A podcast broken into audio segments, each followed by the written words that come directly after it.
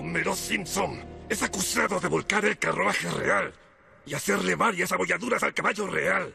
¿Cómo se declara? Milord, los norteamericanos amamos a las reinas, ya sean de belleza o de la primavera. Esta mujer, sin embargo, es una impostora. Su equipaje dice HRH y significa que su verdadero nombre debe ser Henrietta R. Hippo. Señoría, he decepcionado a mi esposa por completo. Eso es suficiente castigo. Usted entiende estas cosas. Es abuela. Oh, soy hombre. Y es muy masculino, si me permite decirlo, milord. ¿Puedo decir algo? No he tenido una vida fácil. He visto a mi país devastado por la guerra, a mi familia desgarrada por la tragedia. Y luego, mientras iba inocentemente a la tienda a comprar bombillas, fui golpeada por este torpe bruto. Anda, la osa es buena. Si fuera 100 años más joven y yo 100 años mayor. Si les queda algo de amor por mí, destruyanlo. ¡Mi país manda! ¡Nuestros Beatles son mejores que sus preciosos Rolling Stones! Y comenzamos con el episodio 95 del CC Podcast. Y estamos Joe Británico, Charlie Picadillo y Circus. La, la calaca Lennon, se les roló que estábamos cuatro. Era- eran los británicos. Sí, es que por eso trajimos un refuerzo, Calaca. Pero se te- era para que tú fueras Joe Lennon. Ah. No, no, no, no. El que me cae peor de todos es John Lennon, así que ni lo digas. Ni el, Ah, bueno, entonces yo pido ser Jen Lennon. Ándale, John Lennon. La, la calaca Harrison o la calaca Star, no sé. Bueno, como ya lo escucharon, pues también nos acompaña nuestro amigo Jen de la cápsula muda y la hora muda y la cápsula extra y cuál otro, el playlist mudo entre su familia de podcast. Y el, y el club de cine mudo también. Ah, también, sí. Y eh, tuviste este eh, club esta semana, ¿verdad? Que acaba de pasar. Eh, sí, la semana pasada estuvo bastante divertido, así es. Ok. Bueno, entonces, este, Charlie, saludos esta semana. Sí, como no, saludísimos para nuestros amigos, nuestro amigo el tremendo Bebote, Fernando González Aguirre, que ya no nos ha comentado, ¿no? Y, y, pues hay que revivirlo, ¿no? Que nos vuelva a comentar para nuestro amigo Ley Rico, para los Hero Riders, para los Tortugos y pues para la raza de un grupo donde solíamos estar antes, que todavía me acusan de, ir, de que yo voy más seguido que ustedes, ¿no? Na- que nada fuera- más vas tú, Charlie. Y, Ni que fuera y mentira. nosotros Ni, ni te apareces. no, también comenten, comento los dos grupos. Saludísimos para nuestro amigo David, ¿no? De ese grupo. Sí, saludos a David. el CC4 David, también a nuestros amigos de Comentemos Cómics, cabrones, ya saben, el mejor grupo para hablar de cómics en todo Facebook. Saludos a todos los que están ahí con el gru- en el grupo como Quetza, también a Edsel Ábalos, también a Alex Esqueda, a Enrique Hurtado, que estábamos teniendo ahí un debate sobre el actorazo ganador del Oscar, John Cena. entre otros. Y también, que no se nos olvide también, ¿quién más? Este, ah, eh, Carlos Roldán, que nos mandó sección. También Ahora a, a Don Armando, este, Frank Ramos y a Chinaski, que, que por cierto volvieron a grabar podcast, Calaca, de hora de... Y otra vez no lo escuchaste. ¿o? Y otra vez no lo escuché porque me, me fijé que estaba ahí Tello, entonces dije, no, gracias, pero escuchen su podcast porque estuvieron hablando de las figuras. Bueno, eso entendí más bien porque decía What If, entonces supongo, y también hubo un anuncio de que iban a salir figuras de Marvel Legends de What If, entonces yo supongo que, que se hablaron de esas figuras. Entonces ahí escuchen el podcast de Marvel, eh, Marvel Legends México oficial de nuestro amigo Chinaski y Don Armando. Charlie, cochino español esta semana. No, cochino español, esta semana estuve muy desconectado. Fíjate que ahorita estoy en modo esclavo, entonces no he podido salir a conseguirlos. Y ahora no estuve el viernes, no estuve presente en el evento del fin de semana. ¿Qué cuál es? Pues la superventa del Papu, ¿no? Del El Rey. Papu. También saludos, Saludos al Papu para el Marshall. Marshall, Y Para también, el oye, buen Aldo que siempre está ambientando ahí la venta. Sí, oye, y también, y también este, pues no hubo nada esta semana, de hecho la próxima semana ya va a salir las ventas de la quincena de Smash, entonces pues ahí vamos a estar, ahora sí, ya tengo asegurados mis cómics de la quincena, entonces porque ahora sí va a haber reseñas para la próxima semana. Y oye, oigan, por cierto, y antes de que se me olvide, traía un tema, fíjense, quiero tocar este tema rápido porque tengo como un mes postergándolo. Ver. Y estaría chido que, que me dieran su- sus opiniones al respecto. Cuando, cuando salió la serie de Loki, o más bien cuando terminó la serie de Loki, salió este famoso corto de Los Simpsons, ¿se acuerdan? Ah, sí, sí. Que hubo gente Sí. que le gustó, gente que no le gustó, pero sobre todo creo que lo que llamó más la atención en ese momento fue que regresaron las voces en español, la mayoría de las voces de Los Simpson. El actor que hacía la voz de Homero, la, el actor que hacía la voz de la actriz que hacía la voz de Bart y la actriz que hacía la voz de Lisa. Entonces, en aquel entonces, pues llamó mucho la atención eso de que, oye, que ya otra vez están los actores principales y los originales más bien, y que existía la posibilidad, en aquel entonces era un rumor, existía la posibilidad de que volvieran a llamar a estos actores para que grabaran la serie. Y en aquel entonces acababa de salir el, el anuncio del, ¿cómo le llaman? El Star Plus, sí, es, que- es, es el de Fox, Sí. o lo que era Fox. Sí, ese. Entonces, resulta que, que posteriormente, como a la semana, menos de una semana después, se filtró que en España, en España ya está el Star Plus. Aquí en México apenas lo van a liberar ahorita a finales de agosto. Y resultó que, que, que a alguien se le ocurrió poner la temporada 32, ya 32 temporadas de los Simpsons. Y lo puso en español latino. Y resultó que sí, que sí volvieron a, a grabar los, los actores originales. O sea, corrieron a los suplentes, pusieron a los, a los originales para grabar la, la serie. Entonces, pues llamó mucho la atención y ahorita ya están liberando los episodios, yo creo, en, en internet, en esas páginas que evaden impuestos Esas páginas maravillosas. maravillosos que nos permiten libres de impuestos, no evaden impuestos, son libres de impuestos, que quede claro. Y entonces resulta que me puse a escuchar los primeros 10 episodios. Ya vi 10 episodios de la temporada 32. Fíjense que lo primero que les tengo que decir es que tenía años de no ver un episodio nuevo de Los Simpsons. Ob- obviamente cuando est- estás viendo la tele así que, que de repente que te pone le pones en el Fox o así y que te ponen los episodios nuevos pues obviamente sí vi uno uno que otro pero de yo creo que de dos años para acá los evadí así como la peste o sea de que ay qué asco un episodio nuevo o sea yo veo los los viejitos cuando que son los, los chidos ¿ah? entonces fíjense que eh, era la- la- lo que les quería preguntar en su opinión personal ustedes ustedes qué creen o, o sea, en su opinión, ¿ustedes creen que un doblaje... les voy a decir esto antes de darles mi opinión de la serie. ¿Ustedes creen que el, que el doblaje puede salvar esa serie en decadencia? Pero fíjate que, o sea, nada más regresaron los, esos mismos Homero, Barty y Lisa. Homero, Bart y Lisa, también está Barney, está eh, la voz de eh, Barney, Moe es la que ha estado los últimos años, que pues no me molesta, que creo que, que, que creo que sí, Moe fue de los que se quedó, y este, y el señor Burns, y ah, y Smithers, pero ahorita voy a platicar algo del señor Burns. Porque yo sí me acuerdo que a mí me molestaba que se los cambiaron a todos, al jefe Gorgor y a Krusty, a, a todos. Ajá, y, sí, claro. Pues sí, este, a mí se me hace que, a- aunque sí debería de importar también mucho la, la historia del capítulo, pero yo pienso que si no son todas las voces, yo me, me van a seguir este, molestando a mí. Aunque sea físicamente imposible, porque por ejemplo, le, le- le pusieron otra voz a Ken Brockman, Eh, pero Ken Brockman se murió así como el actor de Ken Brockman se murió, hace- se murió Sí. este año. Entonces ya es físicamente imposible.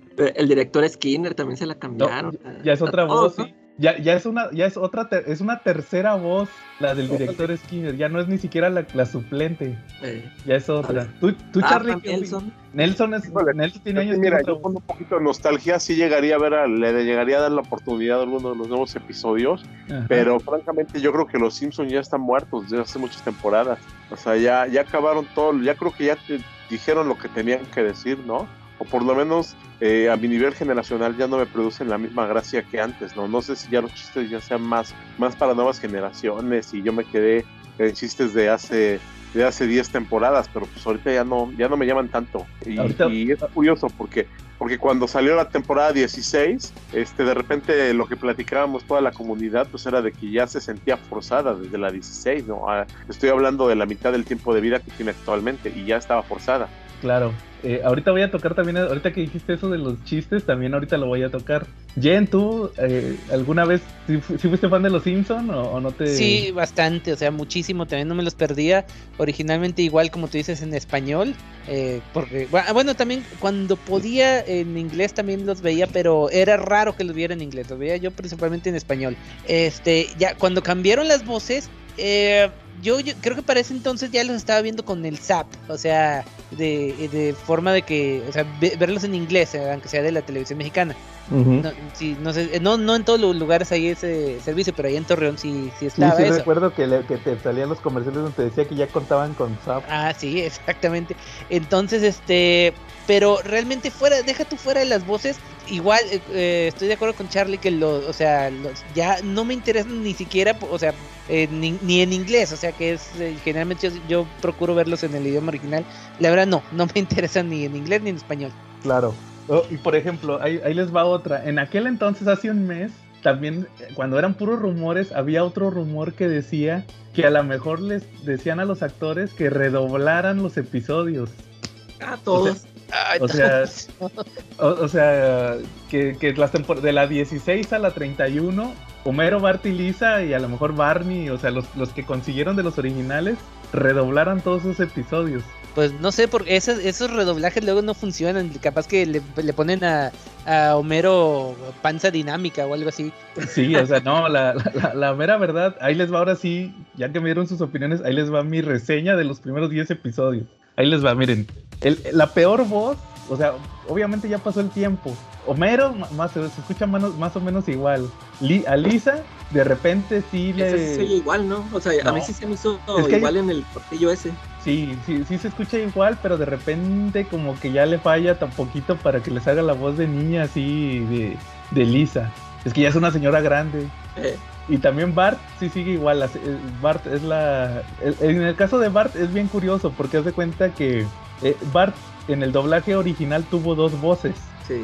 Y cuando se hizo el, el que sustituyeron a todos, la que empezó a hacer el doblaje de Bart fue la que hacía la primera voz. O sea, la primera actriz que hizo a Bart fue la que reemplazó cuando corrieron a todos. Pero ya no le salía igual Bart, por eso Sí. se escuchaba como diferente. Y, y esa misma actriz agarró a Marsh, o sea, hacía a Bart y a Marsh. Y, y ahorita que los volvieron a. Ahora, sí- ahora sí que corrieron a los suplentes, la que, la que hace a Bart es la segunda voz de Bart. Y esa misma actriz también agarró a Marsh. O sea, Bart ha tenido dos voces nada más. O sea, podría decirse que Bart solo ha tenido sus dos voces originales. Y, y esas dos actrices siempre cuando, cuando regresaron agarraron a Marsh. Entonces Sí. no, no regresó Marsh. Marsh es la, la que hace a Bart. Entonces, la, la peor voz de todas, ahí que se escuche, que, que se escucha bien gacho, es el señor Burns. Ya, ya no es este, este cuate, ¿cómo se llama? El- Y el que está en todas las convenciones. Ese, sí. Eh, habla así, sí, así habla. Excelente. Así, ah, o sea, el señor ya está bien grande. Creo que ya ni siquiera hace doblaje. Y, y hace al señor Burns y no le sale ya el señor Burns. Está, la, la verdad sí sentí feo cuando lo escuchaba porque no, ya de plano no puede hacer el señor Burns. Este, ya les va, ahí les va el otro detalle. Eso por el lado del doblaje. Bueno, ahorita voy a platicar otro detallito del doblaje, pero por el lado del doblaje ahí va la mayoría. Y ahí les va el otro, de- eh, la temática de los episodios.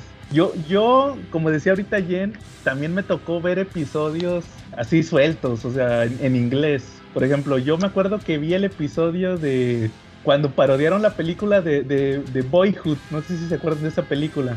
La que es Sí. la vida, es una de Ethan Hawke que, Sí, Sí, la- película es, sí, sí, que están grabando, que es, que es como que toda la vida de dos chavitos desde que estaban chavitos, como se tardaron como 10 años en hacer la película porque ahí van pasando cómo van creciendo. sí. Hicieron una parodia y la neta está muy padre el episodio. También me acuerdo el de cuando se casó el, el hombre de las historietas, también lo vi en inglés, ahí salió Stan Lee. Y también el de. ¿Cuál otro? O sea, sí, varios me tocaron. El de Lego también, porque sonó mucho que iba a salir un episodio de Los Simpsons de Lego.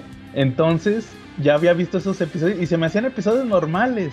Pero ahorita que vi los episodios de la temporada 32, no sé, estoy empezando a sospechar, no sé si sea por temática de Disney, que, que Disney agarró el control desde la 31, o sea, pero ya es una temática bien diferente de los episodios.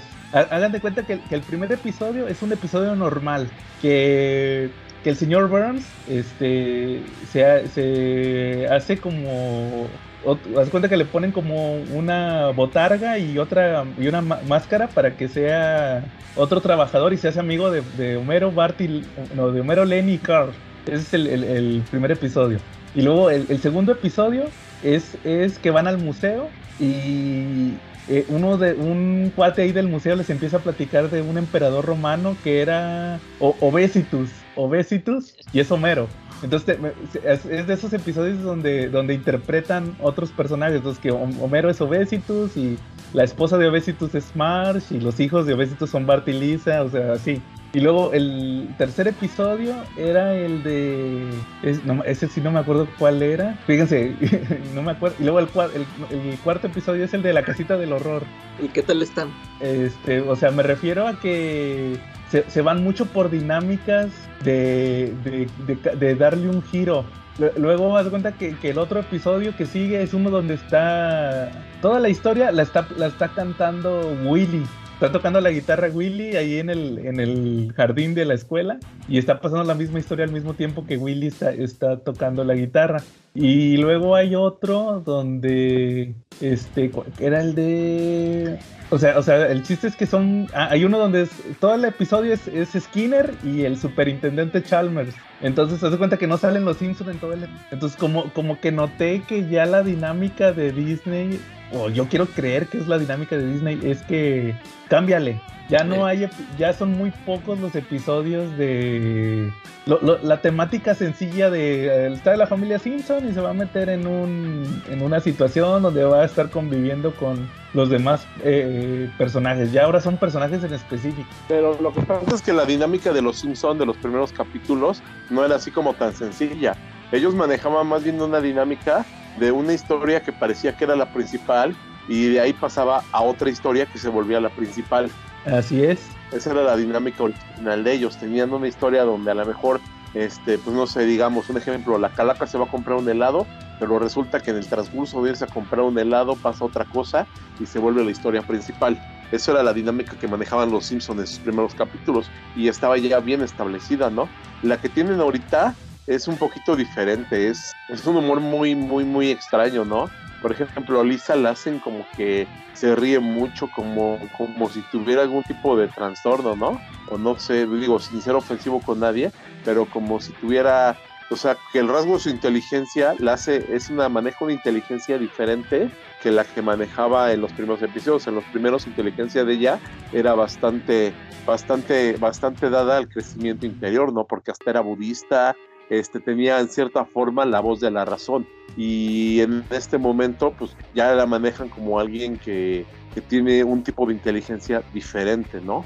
Ujú, Charlie, sí, te digo, no sé si sea ya eh, que, que fue en realidad, es, o sea, que fue po- gra- todo esto por culpa de, de Disney a lo mejor ellos ya le te, te digo, porque yo no, yo no vi ni las, las últimas cinco temporadas, por decirte un número. No sé si ya cambió todo eso, o sea... Que ya Que- cada que- capítulo lo quieren hacer diferente. O sea, que se Sí. note que es diferente, ¿no? Sí, ah, mira, ¿sabes qué? Ya me acordé.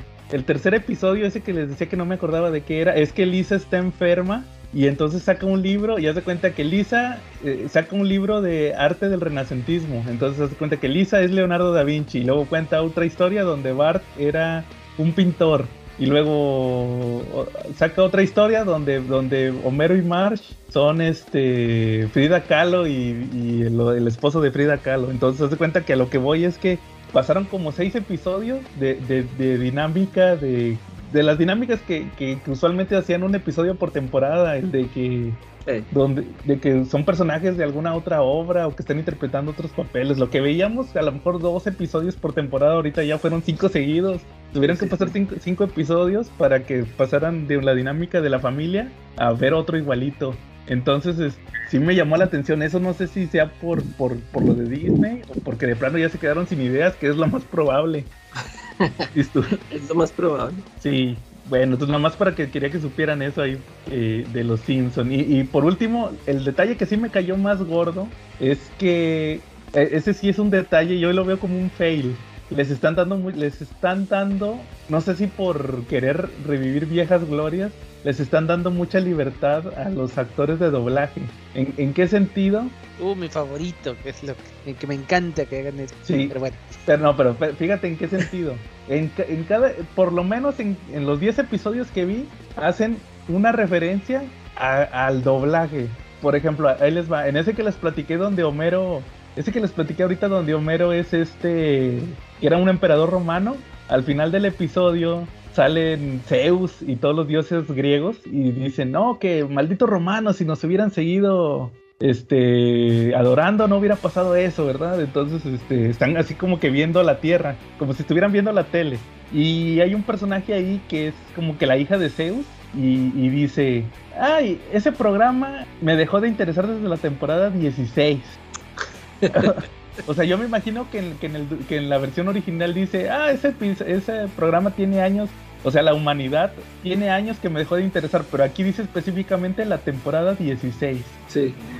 O sea, de que fue cuando los corrieron, ¿verdad? O sea, de que, ah, ya regresamos. También hay, otra, también hay otro episodio donde sale la, la actriz de Lisa, hace otro personaje aparte de Lisa, y está platicando con Ken Brockman y le dice, oye, que fíjate que soy fulanita. Ah, oye, le dice Ken Brockman, tú este, también haces doblaje, ¿verdad? Y, le dice, sí, eh, trabajé en la mejor serie del mundo pero después me salí, pero acabo de regresar. ¿Quién sabe, quién sabe qué habrá dicho en el doblaje, en la versión original en inglés? Pero das cuenta que la actriz puso ese diálogo en ese personaje. Y así, lo, y así están los 10 episodios que vi. En los 10 episodios por lo menos hacen una referencia al doblaje. Sí, de ahí dije, ay, como que ya, ya entendimos, hombre, ya entendimos Eh. que regresaron, ya, ya. No necesitan estarnos diciendo en cada episodio. Como No. ven? Está, está raro. Oye, y, ot- y otra nota así también que tiene que ver con animación, si supieron del contrato millonario de los creadores de South Park, Mm, No, ¿qué pasó con South Park? Yo sí me enteré. Que los es que los contrataron para una plataforma, ¿no? Gen? El Pla- Paramount Plus, ¿no? Es que es de Comedy Central, ¿no? Sí, O al revés. que los contrataron para que hicieran seis temporadas más de South Park y, y 14 películas.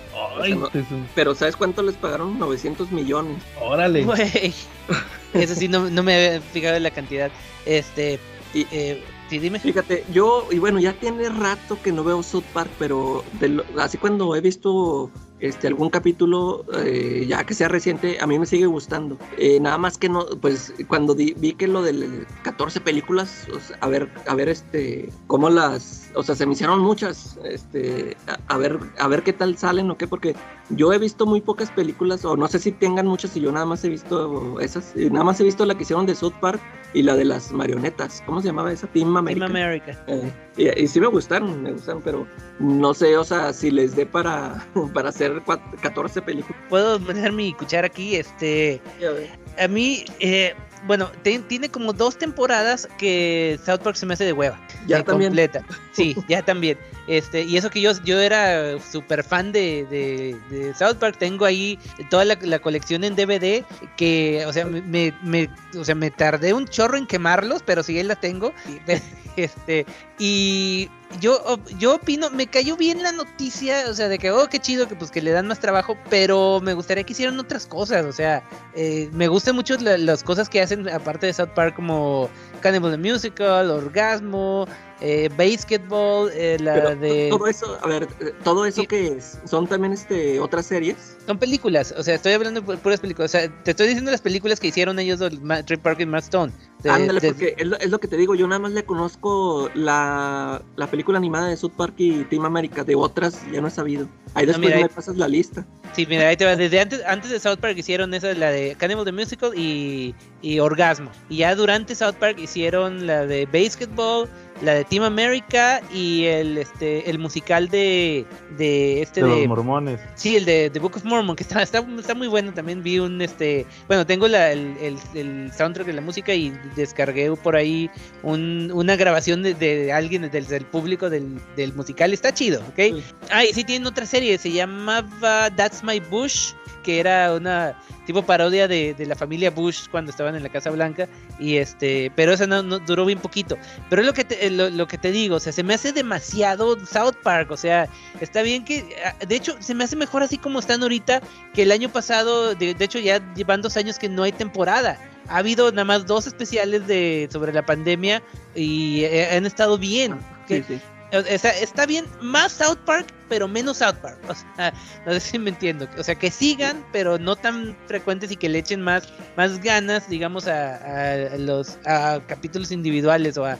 Y bueno, igual y, si fueran las puras películas que salga, un, salga una al año, te la paso también. Pero así. Pero fíjate, lo que yo entendí es que esas 14 películas no tienen que ser a fuerzas de South Park. O sea, como que ellos van a hacer material. O sea, les, les contratado para hacer 14 películas y de lo que sea. O sea, es lo que yo no sabía de que si hecho películas de otra cosa. Entonces, sí, yo digo que eso a lo mejor sí te, sí te gusta, ¿no? O sea, que, que se enfrasquen en otros proyectos, que no más se encierran en South Park. Ah, bueno, si es así, pues sí. Pero no, yo, yo tenía entendido que eran puras películas de South Park. Es que la otra justamente estaba platicando eso con un amigo y este, según tenía entendido eso, pero a lo mejor pudiera equivocarme. Y si es así, por mí mejor. Sí, yo según leí, iba a ser de otros, de otras cosas, porque sí se me hace exagerado que seis temporadas y 14 películas de South Park, que es mucho, como dices tú, sí, es mucho South Park. Órale. Pues ojalá a ver, a ver qué sale. Oye, y ahorita que decía Jen que tiene South Park dos años que está de hueva, yo tengo como 10 años que no veo South Park. Yo también tiene ratote que, que no lo veo, pero me he topado por ahí así algunos capitulillos de, de la era este de Trump y unos sí me gustaron. Y creo que vi uno de esos especiales que dijo Gen de, de la pandemia. Y ya, y yo no sabía que nada más esos habían salido en quién sabe cuánto tiempo. Órale, no, yo, yo, yo me quedé en la. Y fíjate, ¿sabes por qué dejé de ver también South Park? Porque le cambiaron la dinámica. Ah. Fue cuando. Yo pensé que por las voces. No, ah, también, también. también se las cambiaron, ¿eh? También les cambiaron las voces en aquel entonces, pero la dinámica cambió porque ahora eran episodios que haz de cuenta que toda la temporada seguía una dinámica. Exacto. Me Eso es otra cosa. Que, que, por ejemplo, me acuerdo, fíjense, les digo, ya, yo ahí me quedé, yo ya no vi más episodios, pero me acuerdo que, por ejemplo, que, que estaba el pueblo y luego de repente como que vendían propiedades y no, haz cuenta que había un episodio donde construían un centro comercial y luego el siguiente episodio tenía que ver con que llegaban muchos comerciantes al, por el centro comercial de South Park. Y ese episodio se trataba sobre estas famosas aplicaciones de que les dan eh, calificaciones a los restaurantes. De que, de que no, que si no me tratas bien en el restaurante, te voy a poner una, una estrella nada más. Ah, a ver, ese sí lo vi, creo, pero ese estaba bueno, ¿no? A mí sí me hizo reír. Pues pero no, no, o sea, no, no, no que el episodio estuviera malo, sino que la dinámica. Y luego das cuenta que, que llegaban muchos restaurantes coreanos y el otro episodio, el, siguiente episodio se trataba de que estos personajes, Twig y el otro, ¿cómo se llamaba? Clive, que eran dos personajes ahí de los amiguillos de los principales, la, llegaban muchas, los hijos de los coreanos eran puras chavitas coreanas. Entonces ellas hacían como, como que manga homoerótico entre ellos. O sea, las chavitas coreanas hacían manga de, estos dos personajes. los, Hacían, los hacían que así como en, sus mangas ellos eran amantes y todo eso. O sea, o sea, lo que me refiero de que cada episodio traía consecuencias para el siguiente. Entonces yo, ay, ¿por qué le cambiaron la dinámica a South Park? Y ya, pues, por X razón dejé de verlo. Y ya hasta ahorita a la fecha no voy, no, eh, como dices, yo también vi un cachito de ese del, del de la pandemia y eso, pero ya fuera de eso ya nunca volví a ver South Park. Y sí me acuerdo que, que, me gustaba mucho. Pero no, ya lo yo, yo, digo que sí me quedé en temporadas ya bien muy pasadas. Sí, yo también. Pero bueno, o sea, pues a ver qué pasa con eso del, del contrato este que dices. Se me hace que sí es el Paramount Plus, ahorita que lo estuve checando. Sí, sí, creo que sí es ese. Porque Paramount Plus es, Paramount es dueño de, de Comedy Central y de MTV. De hecho, eh, el, otro día estaba viendo un programa que pasan en Comedy Central mexicano y bien descarado metieron el comercial de, ay, no tienes Paramount Plus, contrátalo para que puedas ver no sé qué, así bien descarado. Entonces sí, pues yo creo que ya vienen las órdenes de arriba. Pero ¿cómo? ¿Metiendo comerciales descaradamente en un programa mexicano? Eso jamás se ha visto. No, ¿cómo crees? no.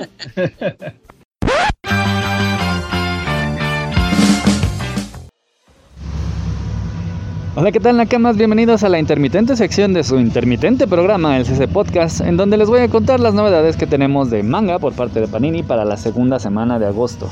Y en esta ocasión tenemos de 119 pesos el número 22 de Seraph of the End, el 15 de Beastars y el 9 de Jujutsu Kaisen.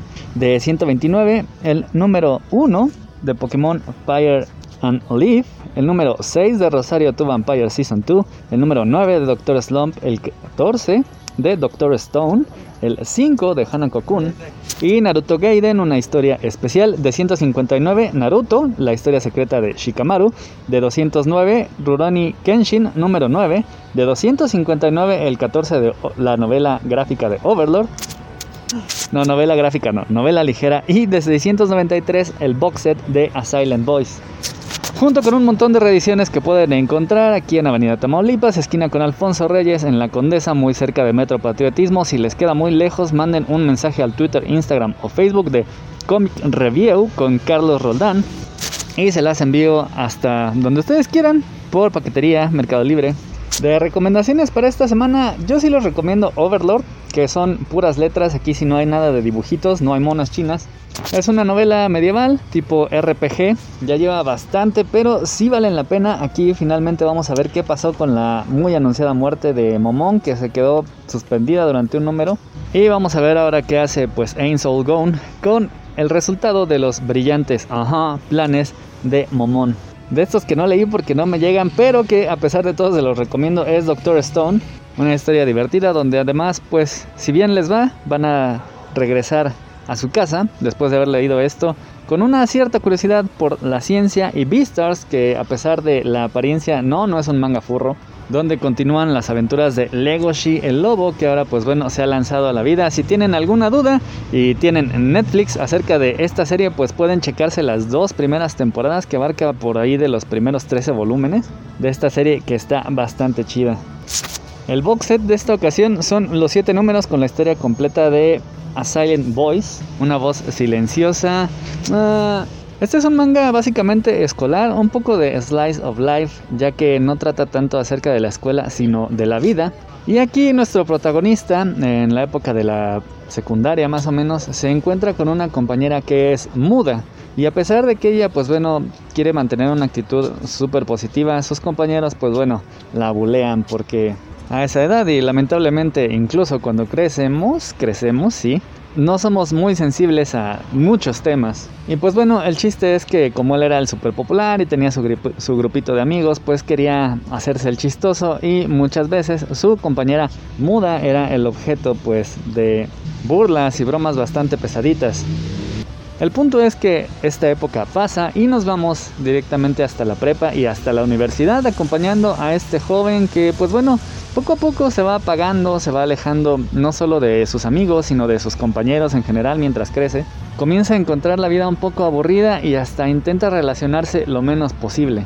Sin embargo, acaba inmiscuido en el club de teatro y además, sin proponérselo, se reencuentra con esta chica muda y a partir de ahí su vida cambia, ya que un poco con arrepentimiento, un poco con egoísmo, quiere acercarse a ella, incluirla en su vida y pues bueno, corregir todo aquello que le hizo daño ahora que se da cuenta que era un imbécil.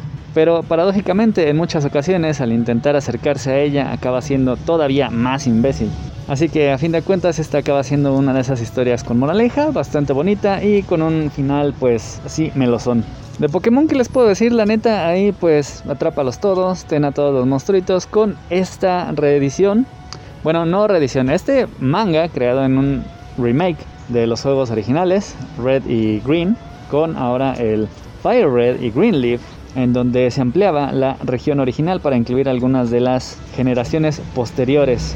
Jujutsu Kaisen, este manga que la está rompiendo, yo creo que estos números van a ser los favoritos de los fans, ya que aquí directamente desde el número anterior nos despegamos del protagonista para centrarnos en el profesor, que es el personaje más cool y poderoso, Jojo, Jojo no, Goyo.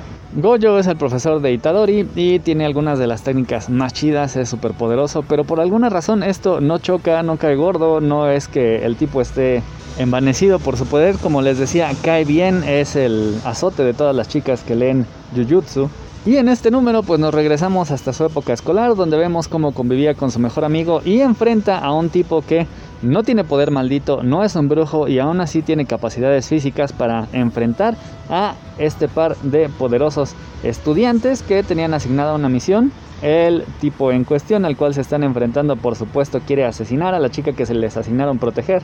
Mientras esto pasa pues Gojo a la vez de que recibe unos buenos madrazos va a completar lo que le faltaba para pasar de ser un estudiante poderoso a la bestia casi todopoderosa que conocemos actualmente.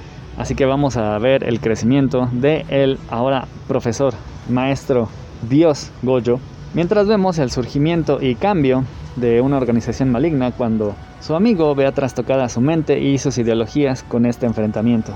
Los mangas de risa está Hanako-kun un poco, uh, manga escolar de misterios en donde la protagonista Nene y el fantasma al cual ella está sirviendo como ayudante se van a encontrar con otro de los misterios de la escuela. La particularidad con este, el primer misterio, es que realmente no tiene contacto con Hanako, quien se supone que es el líder de los siete misterios de la escuela. Sin embargo, Hanako no tiene conocimiento alguno de la identidad de este misterio, sino solamente que es una especie de trinidad con tres esencias en las cuales se divide este misterio que controlan el presente, pasado y futuro de la academia.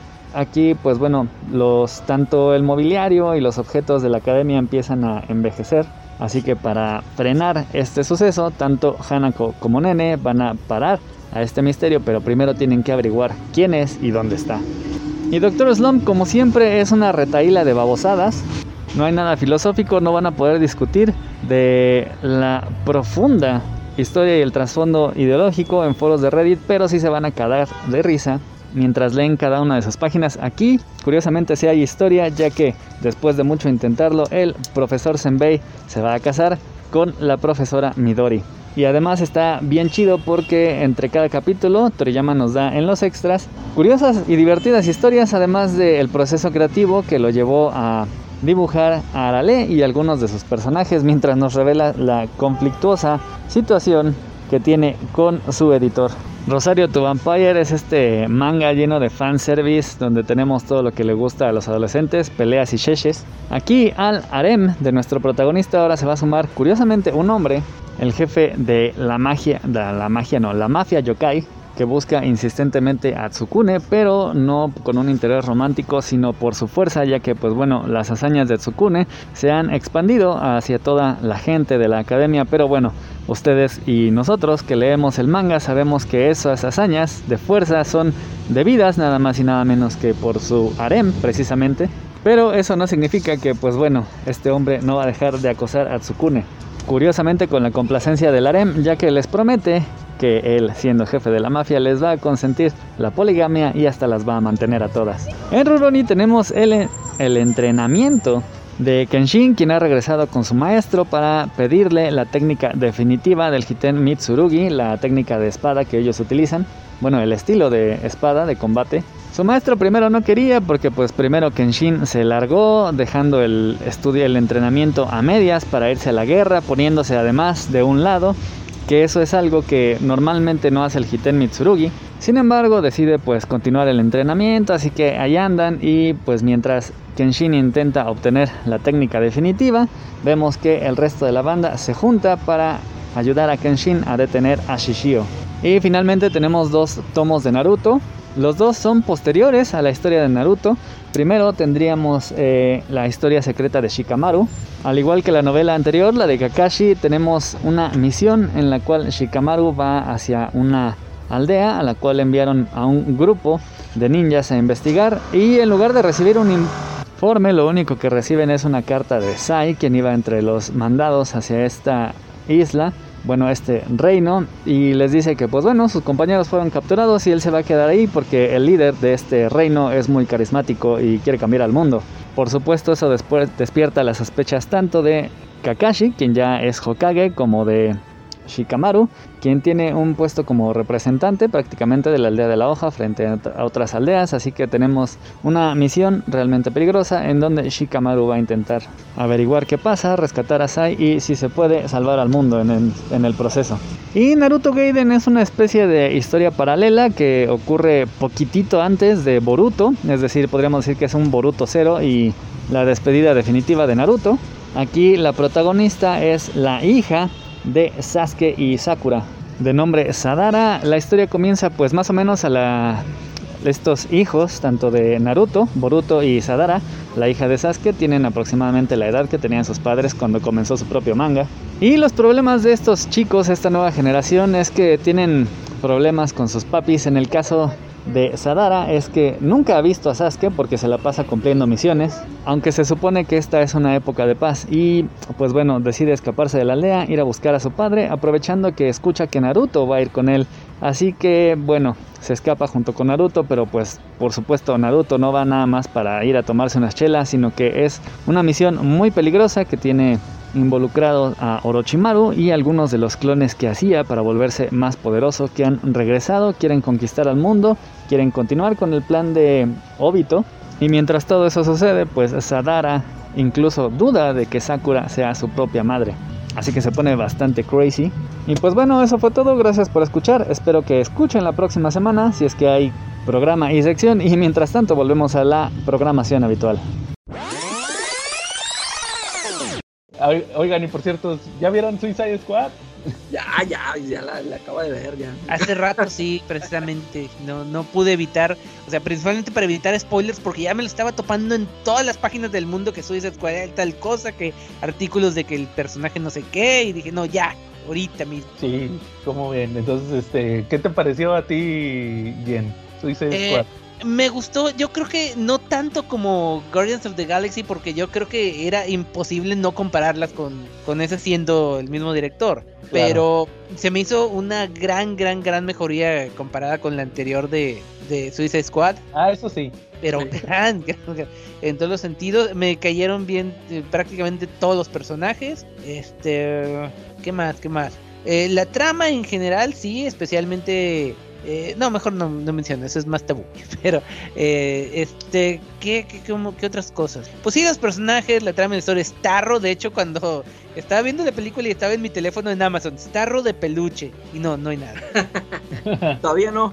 No, todavía no, pero no tarda. Vas a, vas a ver que sí. It, it will be mine. pero no, sí, sí, está, muy chida. Sí, me gustó la, la acción, el humor. Curiosamente, no me gustó tanto la música. Yo esperaba que usara Sí, sí sale una que otra chida, una de cantas que no me esperaba, pero no, no como las de Guardians of the Galaxy que dices, wow, la música está muy chingona. No sé, yo esperaba así inmediatamente bajar el soundtrack, pero la verdad no, no se me antoja. No, y, de hecho, también en las de Guardians of the Galaxy está muy eh, así especificado el soundtrack, sobre todo porque ya ves que está la dinámica esta de los cassettes. Ándale. Y aquí ya no se presta tanto. De, de, hecho, me acuerdo que la de la otra, la anterior de Suicide Squad, sí tenía mucha onda de eso de quererse copiarlo de, de la soundtrack, ¿va? Pero exageraron, o sea, creo que metieron. Eh, estaba viendo hace rato el del de, ¿Cómo se llama? Eh, trailers. Bueno, el de los que hacen trailers falsos ahí en, YouTube, que decía que tiene cinco. No, sí, cinco canciones en los primeros tres minutos. así de plano. Y, no, era exagerado, es en serio, y sí me di cuenta de eso. O sea, hay. Es, bueno, es que estaba leyendo toda la, todo lo que pasaron para el anterior Suicide Squad que hizo David Ayer su, versión, luego rehicieron la versión eh, sin su consentimiento y quedó una mezcolanza muy, muy rara por querer imitar más que, bueno, más que Guardians of Galaxy a Deadpool. Pero por lo menos en esta, sí, el, afortunadamente el director tuvo toda la libertad creativa y eso. Sí, ¿tú, Calaca, qué te pareció? Sí, Yo, yo aunque no la he terminado de ver, pero sí me gustó. Me sorprendió porque fíjate, yo, yo la verdad, yo no estaba así tan entusiasmado por verla, este, así como, como no tenía nada que ver con el dios Snyder, yo pues la hice de menos. este, eh, claro que sí la quería ver y ya, claro, tenía el antecedente este de Guardians of the Galaxy. Eh, pero porque me acuerdo que yo vi un tráiler de esta de Suicide Squad y sí, me acuerdo que los chistes no me hicieron gracia. Y yo dije, bueno, pues a ver, pues la voy a ver, pues al cabo va a ser gratis.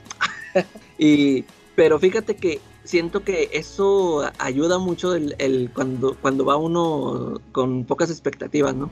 Y muchas veces que vas con mucho hype, este, que sales este, decepcionado. Y mm, por eso te digo que me sorprendió. O sea, aunque yo sabía que el director es bueno, ya después que de haber visto esto que hizo con los Guardianes de la Galaxia, este, de todos modos me sorprendió. Y, por ejemplo, a mí me gustó mucho, eh, a diferencia de Gen, que me gustó que no se pareciera a Guardians of the Galaxy. O sea, sí, sí la, sí la noté, o sea, pues claro, bueno, claro, no, está- todo pasa aquí en la Tierra, no están en la galaxia, pero sí, sí sentí como que un tono diferente. Eh, claro, tiene todo el sello de James Gunn, pero sí, sí la sentí, este, sí la diferencié. Y me gustó mucho eso. Igual como dice él, todos los, los personajes me cayeron bien. Hasta eh, ya ve- estuve leyendo los comentarios ahí en el grupo de, de John Cena. Y a mí sí me gustó su actuación. Este, es, es como lo mismo con este Dave Batista, ¿no? De que saben qué papel darles para, para que, o sea, que luzcan. Sabemos que son troncos como actores, pero Sí. eh, este tipo de personajes que les dan le- les caen les cae muy bien. O sea, me- a mí me, a mí me cayeron, me cayó bien el John Cena. Sí, se lució bastante, especialmente en la escena esa donde se levanta cuando en la de noche. calzones. Ándale. Sí, ahí me, ahí me- me gustó mucho ahorita en esa escena. y este, eh, sí, este, la... Ah, y, y otra cosa, co- como te digo que yo creo que nada más había visto un tráiler y a mí se me olvida todo, de, muy fácil se me olvida todo. Entonces para mí fue una, un shock ver que al principio cuando los matan a- al primer equipo, sí. o sea, Ah, spoilers, spoiler, por cierto. Ah, no, pues sí, eh, yo digo, para esto yo pienso que ya todo el mundo lo vio. este, sí, te, te digo, yo, yo como que, yo lo estaba viendo ya, eh, como que me olvidé por un momento de que tenía que salir todavía el, el Peacemaker y el, y el King Shark. O, o sea, a mí me- sí me sorprendió cuando matan al, al Boomerang y al, los, a los otros, a la, ¿cómo se llamaba? Mongal y, y, el, y un güerillo que se parecía a Julio César Chávez Jr. Ya. Ándale. A mí sí me sorprendió que dije, ¿qué? ¿Ya los mataron? Y, ya, pues se, van, este, que te dicen, ¿no? Que, no, no sé, una semana antes, cuando ya empiezan a formar al otro equipo. Este, y, y también otra cosa que dijiste yo en, el, en, los, en los comentarios que sí es cierto, es esto del el Bloodsport. Este, creo que sí tengo entendido que el papel sí estaba escrito para este Deadshot, ¿no? Para Will Smith. Sí. Iba a ser, iba a Y al final se, se rajó, ¿no? Que no, no voy a poder por, por agendas y, y ya metieron a este cuate, porque sí se ve luego, luego que, o sea, todo era para, para Deadshot, para Will Smith, o sea, era el, era el personaje, porque hasta meten ahí a la, a la hija. Y, y sí, o sea, co- como que a él no le vi mucho, dije, pues, ¿este en qué se diferencia de los demás? Porque, bu- este, bueno, yo al, al Bloodshot que conozco, no, Bloodsport, ¿verdad? Bloodsport. Sí, El Bloodsport. Que conozco es el segundo, el que es racista. Ese fue el que yo conocí. Este, y ese creo que tenía poderes de teletransportar sus armas. Es no correcto, sé, También el- el primero. También el primero, ándale. Y, yo- y yo esperaba que hiciera algo así, pero creo que no lo hace. O nada más lo que yo vi es como que sacaba unas armas y ahí se, se le armaban. ¿no? Las No sé si ensamblaba así eso como que por es- partes. ¿no? Eh, Sí, como que se armaban. De hecho, Calaca, si quieres saber más del origen de Bloodsport, mira el video que acabo ah, de sí, subir sí, sí, sí. en, el- en el- en nuestro canal de YouTube y en Facebook. Ahí está el video de la primera aparición de Bloodsport, creación Sí, de George Barnes. Del negro, ¿verdad? Ese sí es del Sí. del negro. Es- ah, que, que por cierto, eh, al personaje de Peter Capaldi, que es el Tinker, le cambiaron el nombre al personaje por culpa del negro. Eh, No sé- porque, de cuenta que, que este Bloodsport se llama Robert Dubois, así Ah. francés. Eh. Y el, y el personaje de Tinker es, no recuerdo el primer nombre, pero es Debo. También es francés el apellido. Y yo, y no, no- quisieron que confundiéramos. y yo pensaba que era otra versión y no. Es, es, en- es- ese personaje se lo acreditan a James Gunn. Pero Qué pues en bueno realidad- porque qué bueno que lo que le cambiaron el nombre porque están igualitos, sí los hubiera confundido. Sí, de boy, de boy y todo eso. Que ya dice, que dicen que el profesor, no, no sé, el doctor no sé qué va, Sí. y resultó que como que no quisieron batallar con los nombres, ah, ponle otro nombre, pero ya lo toman como otra versión diferente de, de Tinker. Entonces sí, ese, ese deta- detalle estuvo curioso. Y ahorita que mencionabas los comentarios, pues por eso es importante decirles que se unan a nuestro grupo de Comentemos Cómics Cabrones, porque ahí est- estuvimos op- opinando de la película. Y, y sí, Calaca, como dices, fíjate que a mí me llamó la atención el tema de John Cena. A, mí todos los personajes me cayeron muy bien, todos. Este, creo que el único que no me cayó ta- tan bien fue justamente este, ¿cómo se llama? El, el Polka Dot Man. Porque si- si- siento, el actor me caía muy bien desde que salían las de Ant-Man. Pero Sí. como, que el, como que el vato le exageraron un poquitito con el- los chistes de la mamá. Lo sacaron demasiado el chiste. A lo mejor si hubiera salido una o do- máximo dos veces, hubiera estado más chido. Es que eh, hay una escena crucial con la mamá después de que donde en la parte que no has visto. Ah. Sí, si vuelve a salir la, vuelve a salir el chiste de la mamá. Y ya se cuenta, no, pero ya, ya se cuenta que el, el John Cena, lo que les comentaba en el, en el grupo, es que el, el cuate lo conozco de años de cuando era luchador y me Sí. caía gordo. De hecho, el, al vato lo abucheaban bien machín. Y resulta que lo invitaban a otras. Hizo una película con este. Salió en las de Guerra de Papás con estos, con Will Ferrell y con Mark Wahlberg. Y, y- y su papel era ser un tronco, así, el tipo rudo. Y luego hizo una película con este actor, ¿cómo se llama? Jen Bill Hadler, ¿Cuál, ¿Cuál de todos? el de Saturday Night Live. Ah, eh, sí, Bill Hader. Ándale, Calaca, es uno de los policías de Super Cool, de los Ah, que se llevan a sí, ya. McLovin, el flaco. Eh. Hizo una película con él. Bueno, de hecho, él es el protagonista. La, la protagonista es una chava que se llama Amy. Amy Poehler, Amy Sedaris, Amy, eh, Amy, Amy Powder, creo que es ella, la gordita. Amy Poehler también de Saturday Night Live. Ella, ella tiene una película donde se hace novia de, de Bill Hadler y ella le tenía miedo al compromiso o algo así en la película y ahí sale John Cena también y su papel es hacerle de tronco. Eh, de hecho, hay una escena donde que es parecida a la donde salen calzones, nada más que acá sale encuerado y está teniendo relaciones sexuales con la gordita, entonces se ve bien bizarro porque el vato pues está ultra mamado. O sea, está todo lleno de esteroides. No la he visto, pero la voy a buscar. Sí, está, do- está dos dos la película. La escribió ella, creo que la, la- la película. Y resulta que ahí era un tronco, como debe de ser. Y luego posteriormente, él, él en la lucha libre eh, se hizo amigo de The Rock, que también era luchador. Y resulta que como que también lo quiso jalar para las películas. Y pues ya le empezaron a dar como que papeles más importantes. Salió en Transformers, en la de Bumblebee. Él es el, el- es de los protagonistas. Ahí ya le hace como de soldado. Luego también en, hizo una de, de donde era un bombero que se llamaba este protegiendo a los niños o algo así, no estoy muy seguro. Y luego hizo una que se llama No me las toquen, que es de que son unos papás que sus niñas, sus hijas se van a graduar. Es como American Pie, pero desde el, desde el punto de vista de los papás.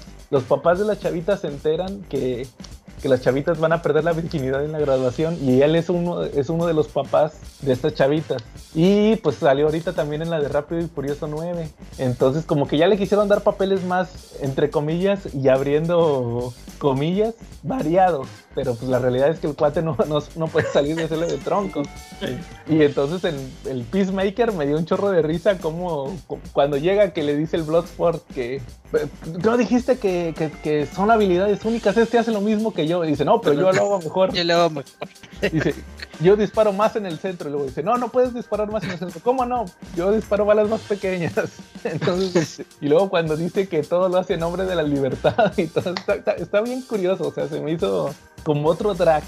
Ya ven que Drax así es igual. Y el Eh. Batista también es igual de tronco, pero pero ahí lo, sa- lo saben aprovechar. Entonces, igual John Cena se me hizo curioso, Calaca. Pero el, el punto negativo que yo le veo al personaje, que es cuando se voltea, que es donde tú te quedaste, Calaca, que se voltea. Que se- que- o sea, pero por, por la forma en que se hace serio o que... Sí, o sea, porque va a salir la serie de Peacemaker. eh, Entonces, yo veo muy difícil que lo puedan revertir. Pero O sea, tendría, se- que, tendría que ser precuela porque se muere aquí en esta. Así es. ay, ah, ya, otro spoiler. ¿Por qué no, no te quedaste ahí en esa parte? O sea, Se muere. Ah, sí es cierto, le da en la garganta. Es que sí, ya no me acordaba. Yo pensé que nada más había, me había quedado en cuando la, la bala atraviesa la bala, pero ya me acordé que sí le da en la garganta. Sí. Entonces sí, o sea, o sea, yo no le veo futuro a ese personaje si regresara o algo así. Guiño, guiño, entonces, este, pues por eso, yo, me, me gustó el personaje hasta que lo hicieron malo. Eh, ah, sí, o sea, o sea, él está perfecto en su personaje así de, de risa, ¿no? De comedia. Sí, sí, y todos los demás muy bien. Me gustó mucho que, pues como fue clasificación R, echan un chorro de maldiciones y como que James Gunn en ese aspecto como que estaba medio, como que estaba medio restringido en Disney, ¿no? No, no sé qué opinen ustedes. O sea, Sí, definitivamente. O sea, aquí el gore está al máximo. de- Yo creo que no, no había hecho una película así desde la de Super. Ándale. Eh, que tiene gore, no tanto, pero sí lo tiene. Sí, y por ejemplo, eh, a mí que no me gustan tanto las de Guardianes de la Galaxia, y todo el mundo sabe que a mí casi no me gustan. Me gustó la 1, pero odio al Star-Lord al Star-Lord bailarín. es mi punto en contra de esa película. Entonces, este, yo siento que aquí se desenvolvió más en su forma de dirigir, o sea, como que aquí tuvo li- mucha libertad. Como que también siento que de cierta manera él sintió que, que ah, me corrieron de Marvel, porque acuérdense que lo corrieron de Marvel por eh, comentarios que eran racistas y homofóbicos, o no, no recuerdo si nomás eran racistas. No, pe- pedera- pedófilos, ¿no? Ah, también. Entonces, este, pues como que dijo, pues me corrieron de aquí, aquí voy a hacer algo chido y sin límites. Entonces, pero luego ya lo volvieron a recontratar, o sea, va a ser la 3 de Guardianes de la Galaxia. Sí, pero primero, ah, primero va a ser el especial de Navidad, que eso es igual, esperemos que esté igual de profano, sangriento y así como Suicide Squad. Y también este va a dirigir, ya, ya, escu- ya vi que, que de los episodios de Peacemaker, que creo que son 10 o algo así, él dirige 7. Entonces va, a- va a estar chida la de Yo creo que sí va a ser chido. Sí, esa sí ya la Y quiero ojalá, ver. y ojalá que haga más cosas ahí en, en- bueno que quiera que le llame la atención hacer alguna otra que tome otra otros personajes o no sé a ver Sí, pues de todos modos, él, él ya dijo que Guardianes de la Galaxia 3 era ya su última de, de, de Marvel, así que, que, que haga más cosas. Sí, sí tiene Sí. cosas chidas. Por ejemplo, la de, no, no sé si vieron, se me va el nombre ahorita, pero de eso de, de los que están en la oficina y que se quedan encerrados y los empiezan a matar. Este, ah sí, sí la vi. ah él la escribió o qué Él es- sí, la, la iba a dirigir, pero tuvo un, un pedo familiar que, que dijo, no, no es el momento y se la pasó a, a, no- no- a alguien más. Eh, sí sí yo nomás la vi porque supe de que él había escrito y sí está, sí Estaba muy chida y sangrienta. Órale. Se llama De The hecho- Belko Experiment, ya chicos, Ah. interesa. Órale, no la he visto, a ver si la checo. ¿Saben cuál estaba pensando yo que estaría chido? Que le pasaran una de Deadpool. También. Pero- sí, se- pero- Sí. No, pero ¿saben cuál es el...? O sea, yo también lo primero que pensé fue eso, pero luego ¿saben cuál es el primer im- el, el impedimento más grande que veo con eso? Disney el- o Ryan? El ego de Ryan Reynolds. Ey, Exacto. sí No sé si él quiere... Si no le gusta Ryan Reynolds, no lo va a dejar hacer No lo que él quiera. eh, Entonces ese es el, el principal impedimento. El éxito de Deadpool es el principal impedimento que tiene para que entre James Gunn, que es Ryan Reynolds. Pero pues a ver si, si le sueltan alguna otra cosa, porque pues ya está lo de Fox. Con Disney no iba a poder hacer nada. Fuera de Guardianes de la Galaxia, o sea, algo acá. Y con Fox ya puede hacer. Al- alguna de Alien o de Depredador o algo así. Estaría chido. De hecho, lo que estoy viendo ahorita es que después de Guardians de la Galaxia 3 está, va a ser eh, Coyote versus Acme, pero nada más como escritor y productor. Ah, esa, esa dónde lo va a hacer pero lo va a hacer Pues supongo, pues desde el Coyote es de la Warner, así que supongo que, que, que en HBO Max también. Pues ojalá y le suelten más cosas con que su relación con, con Warner sea más productiva que la que tuvo con Disney. Oigan, tampoco- y ahorita eh, de eso yo les iba a preguntar, este, eh, ahorita con, fíjense que a esta, ahorita que vi esta película es la primera vez que, que me siento culpable por ver piratería, porque este, esto de que está saliendo la película e inmediatamente la suben a la plataforma, o sea, el mismo día ya lo tuvimos con calidad HD. Eh, ya vimos lo que pasó con Black Widow, que a la siguiente semana se desplomó en, en, las, en la taquilla, ¿no? O sea, de que a ver, a ver cómo le a ver cómo le va a esta porque ya, o sea, ya, ya teniéndola en HD al siguiente día, yo me imagino o, o no sé, pues ojalá que haya mucha gente que sí vaya que sí vaya al cine a pagar, pero a ver a ver si no empiezan a ver esto de que oh, ya perdimos dinero y, y eso de que se cancelen proyectos o no sé. ¿Qué- Eh, Es la, cre- es la primera vez que me que siento culpa. Oye, pero créeme que si que si no hubiera semáforo aquí, que de hecho aquí en Nuevo León ya es ya es, nos cambiaron a rojo. A rojo, sí. Yo sí Ah, la hubiera yo la yo la iría a ver, sí me gustó mucho. Independientemente que ya la vi, iría al cine a ver otra vez Suicide Squad. De hecho, yo tenía pensado ir a ver la de Black Widow al, al cine, pero este también me dio me, me dio medito todavía, o sea, y Claro. este todavía no me animo a ir, a ir al cine. De hecho, de hecho, curiosamente, ese es otro tema que quería tocar, aprovechando que estamos hablando de las películas. Eh, es- este tema que hubo esta semana con Scarlett Johansson, que se peleó con Marvel por el tema de lo de que soltaron Black Widow en el, ¿cómo le llaman? Disney Premier Access. Premier Sí. Access, ¿no? Le llaman. Pues es eh, como el servicio premier de Disney Plus, algo así. Sí, entonces este ya quitaron muchas películas de, de eso. O sea, por ejemplo, la de Chang-Chi ya dice exclusivamente en cines. Pues, ¿Ustedes qué opinan? O sea, ¿ustedes irían a verlas? O sea, bueno, Calaca yo sé que no porque tú no eres fan de Marvel. Pero por ejemplo, imagínense que hubiera sido Black Widow, que hubiera sido Suicide Squad, que dijeran, no las van a, no las van a poner en el, en el La plataforma. ¿eh? la plataforma va a ser cine, irían, así como estamos ahorita. Así como no. Mira, Depende de la película, porque, por ejemplo, la de- la- honestamente, la de Shang-Chi y la de Eternals no se me antoja verlas en el cine. O sea, las voy a ver, pero no me urge, así como otras, Claro. otras películas, ¿ok?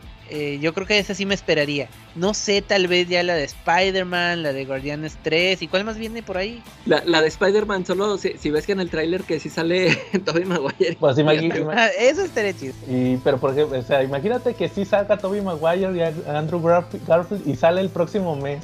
Así como estamos ahorita con, tercer- con tercera ola, ¿ustedes irían? híjole, Híjole, no. me tienta, pero como que no sé. Eh, No, ¿verdad? O sea, yo creo que ese es el, el, primal, el principal obstáculo que se van a encontrar en el tercer mundo. eh, sí. Porque los gringos, ya quedó claro que los gringos no se vacunan porque no quieren. Así de sencillo. Pero en el tercer mundo no. Y por ejemplo, también está el tema de. Fíjense, a mí me llamaba la atención la película de. Eh, ¿Cómo se llama? Eh, la de este personaje, el de G.I. Joe, Snake Eyes. Ah, ok. Que no, que no soy fan de las películas de G.I. Joe, no me gustaron. Pero se me hizo interesante lo de Snake Eyes, o sea, pues porque al final es un ninja, ¿no? Entonces, este, hasta eso sus escenas estaban rescatables. Y vi que iban a sacar una y exclusivamente en cines. Entonces, pues volvemos a, lo, a la temática prepandemia, donde si no la viste en el cine, espérate tres meses. O sea, aquí estoy tres Eh. meses esperando a que la liberen. O, si no te molesta verla grabada del cine. Sí, ándale. Entonces sí, o sea, relativamente yo, pues ni modo, me tengo que esperar. Ya estábamos acostumbrados Eh, a, a tenerlas al momento, ¿verdad? Porque lo liberaban en línea. Entonces sí, o sea, eso, eso es otro de los impedimentos que veo ahorita, porque sí me sorprendió el anuncio de que salió justamente esta semana de que Chang-Chi ya solamente va a ser en cines. De, de- hecho, yo pensaba que Suicide Squad tampoco la iban a liberar. Yo, este, porque creo que también James Gunn este, estaba enojado, ¿no? Eso de que, que, que la liberaran. O sea, él también, él también nada más quería que fuera puro estreno en cine. No, yo la que supe fue la de Dune. Ah, ok. Ah, sí, también, también él le hizo bronca, pero yo, yo también había escuchado de Suicide Squad. No, porque yo la de Suicide Squad escuché desde el principio, cuando dijeron que no, que van a Ah, liberar. cuando anunciaron HBO Max. que Mortal Kombat, este, Godzilla contra Kong, Space Jam y Suicide Squad y, y otras que han salido. Pues Pero- a lo mejor, a lo mejor James Gunn no hizo alboroto porque le dijeron, ¿sabes qué? Haga o no haga dinero tu Suicide Squad, ya te- te- te- tenemos estos proyectos, eh, ya te contratamos para tanto proyecto, ¿no? Sí, claro. Pero la, la, la Scarlett creo que le, toda la bronca fue porque también ella tenía participación en taquilla. Sí, ese, sí, ese sí fue el... Esa fue la bronca. Pero Eh. ahí yo, yo pensé que la pregunta era quién tiene la razón, si este eh, Disney o, o Scarlett. Usted- bueno, ¿ustedes qué opinan? ¿Quién tiene la razón ahí? Scarlett. eh, yo digo que Scarlett. Yo Sí, también de porque- acuerdo. O sea, Sí, porque si- el contrato dice eso. ándale, si el contrato dice que iba a ser exclusiva de cine porque ella tiene su participación, pues entonces sí tiene toda la razón en, en quejarse. Ya- y ya ves que salió Disney diciendo, oh, esta Scarlett no tiene consideración con la pandemia. No, no, no, es que eh, sí, una cosa es, una cosa es eso, pero ya habíamos quedado en otra, en otro rollo, ¿no? Oh, sí. Pero bueno, muy bien. Ah, Calaca, ¿alguna película que viste esta semana? Este, este, no, sa- ¿sabes cuál vi? Así pues, ah, ah, porque, porque yo sí veo las que ustedes recomiendan. A ver, Yo vi la de, la de Ron, ¿la de cuál? Ron, ¿Ron? corre, Uh, corre, la de Netflix. No la vi. Sí, No, tú, la recomendaste. ¿Ron? Es la de la Ron, sí, no, se, se llama Ron, corre. A ver, ¿de qué ¿De trata? qué va? Es la de la de las la de las chava, es que no me acuerdo cómo se llama la actriz, la actriz que hizo de Chita, que tiene a la hija en silla de ruedas. Ah, no. No, Este- no es la actriz de Chita, es la de No, American sí, Horror. Story. Ah, Ándale, bueno, sí, ya, Sarah Paulson. La, la de Pero- la, cha- la de la chavita que está en silla de ruedas, que va, que la mamá la educa en casa. Sí. Ah, esa, ¿Esa es la que viste? sí, esa tú la recomendaste, ¿no, yo? Sí, que Ah, te sí, dije que era Misery. Es, es Don't Eh. Run, ¿no? No, no recuerdo cómo se llama. Ron, se llama Ron, creo. No, Ron. Chécala. Se llama reviso. Uh, Ay, ¿qué te pareció? no la estás confundiendo con la de Corre Lola. No, no, no. Ah, bueno. No, sí, sí es. Don't Run, aquí lo estoy viendo. ¿no? Ah, Es Ron. La película de la chavita es. Don't Run, o sea, no corras. ¿De cuál chavita? Ah, no, no, espérate, tienes razón. Pues ya no sé, ¿cuál es la que he visto últimamente? Sí, la- esa de la de. ¿Qué? ¿Cómo se llama la, la se llama Corre. Sí, Eh. Se llama Corre, ¿no? sí. ¿Y qué te pareció? Ya, Está- ya, está sí, bueno. razón. Sí, sí me gustó, sí, sí, sí, sí, sí, está interesante. Este, eh, Pues creo que al este si, si adivinas el, el giro ¿no? de lo que está pasando ya al, al, al principio de la película, pero sí, sí, sí te pone así en momentos de tensión, sí, sí, sí me pareció buena, sí, sí se las recomiendo, sí está, sí está chida. Este, sí como dices tú eso de Misery, así, sí viene siendo algo así muy retorcido. Yo digo que eso está más, más retorcido. Sí, claro. Que de hecho, curiosamente, esta semana volví a ver la de Misery. La pasan en el. Ah, pues en, en este eh, tema del Paramount Plus. Ahí, ahí la ponen. Y curiosamente la ponen en, en- la ponen con subtítulos. Eso ya es bien extraño. Ya todos los canales te ponen forzosamente las películas en por default en español. Y ahí sí la ponen en, la ponen en inglés. Está, está padre esa de Misery. Oye, y ahorita entonces, que me dijeron de la actriz, entonces, ¿quién es la actriz de Chita? ¿Quién, ¿Qué más ha hecho? Chita Eh, es esta. Kristen eh, Wiig. Kristen Wiig es de, también de Saturday Night Live. Eh, pues, ha de hecho los varias cosas. fantasmas. Los fantasmas, sí. así es. La de Bridesmaid, este, salió en esta, la del extraterrestre, con estos Simon Peggy, este, Paul. O, eh, no, pues sí, la confundí, sí. Pensé que era ella, fíjate. Sí, no, es la de American Horror Story, esta chava, la que sale en todas las temporadas. Y Sarah Sí. Paulson. Sí, bueno, muy bien. Entonces, es- así quedó. ¿Algo, algo más o cómo Pues yo, yo empecé, Ah, perdón. empe- empe- empecé a ver Pig eh, por segunda Ah. vez, este, y no, no, no, más no pasé de los primeros dos minutos, creo. Eh, Ah, pero ¿qué, por mala dije, o...? no, no, no, porque dije, ah, no, ya es tarde, ya mejor me pongo a ver de terror, porque eh, ho- hoy, bueno, yo- hoy, hoy, hoy me tocó trabajar, así que llegué, vi, eh, vi Brasil, la de Terry Ah. Gilliam, porque estoy haciendo mi, bueno, tú ya sabes, este, Calaca, Eh, ya sabes que estoy haciendo mi maratón de, de Terry Gilliam, una película por semana. Y hoy tocó Brasil, la de, o sea, recordarla de... Está muy chida, está muy, muy chingona. Y después vi, ahora sí, Suiza Squad, nada más que me fui a preparar mi botán primero. Y ya ahora sí me puse a ver terror. Vi primero una que se llama The Toll, que está más o menos. Y ahorita estaba viendo, la tengo en pausa hasta ahorita que acabemos, una que se llama... Eh, Count- ¿Cómo es? Boys from County Hell, de vampiros Órale. irlandesa. Que por cierto estoy batallando porque yo generalmente no batallo por- con los acentos, pero esta sí tienen el acentote bien marcado, o sea, pero a madres. Y, y, y bueno, raro en mí, pero está, está más o menos. Digo, está bien, va, iba bien. Y ya eso es lo que vi. Ya si quieren pasar a lo que sí. Bueno, muy bien. Entonces, entonces, ¿cómo ven si pasamos al tema principal? Charlie, ¿sigues vivo? Aquí estoy vivo. Estaba razonando Ajá. que realmente yo creo que, que hay quien dice que la cuna de la civilización pues es Grecia, ¿no? Pero yo creo que mucha, mucha cultura de la que tenemos actualmente en el siglo XX pues viene de- del pop británico, ¿no? De toda la cultura popular que, que se generó en Gran Bretaña, ¿no? Como Así digo, es. los Beatles, todo, todo, todo, todos los equipos de fútbol que salieron de ahí, ¿no? Este, su, y por supuesto su- sus autores de cómics, ¿no? Que si bien no son, no son muchísimos, son muy buenos, ¿no? Yo creo que sin, sin dudar eh, Gran Bretaña nos ha dado grandes talentos, ¿no? Al cómic. Claro, fíjate que curiosamente en nuestro episodio que tuvimos hace unas semanas de Grant Morrison surgió ahí el tema de la invasión británica de los cómics. ¿Ustedes cu- cu- cuándo fue la primera vez que escucharon ese término de invasión británica? O que se percataran que, oye, este cuate es, es inglés, no, no es gringo y, y escribe cómics chidos. O, o cómo fue su experiencia en ese sentido? En los noventas empecé a leer un poquito eh, eh, eh, revistas de reseñas de cómics y había una que se llamaba Comicsism. Entonces yo la compraba y ahí vi una entrevista que le hicieron a Grant Morrison.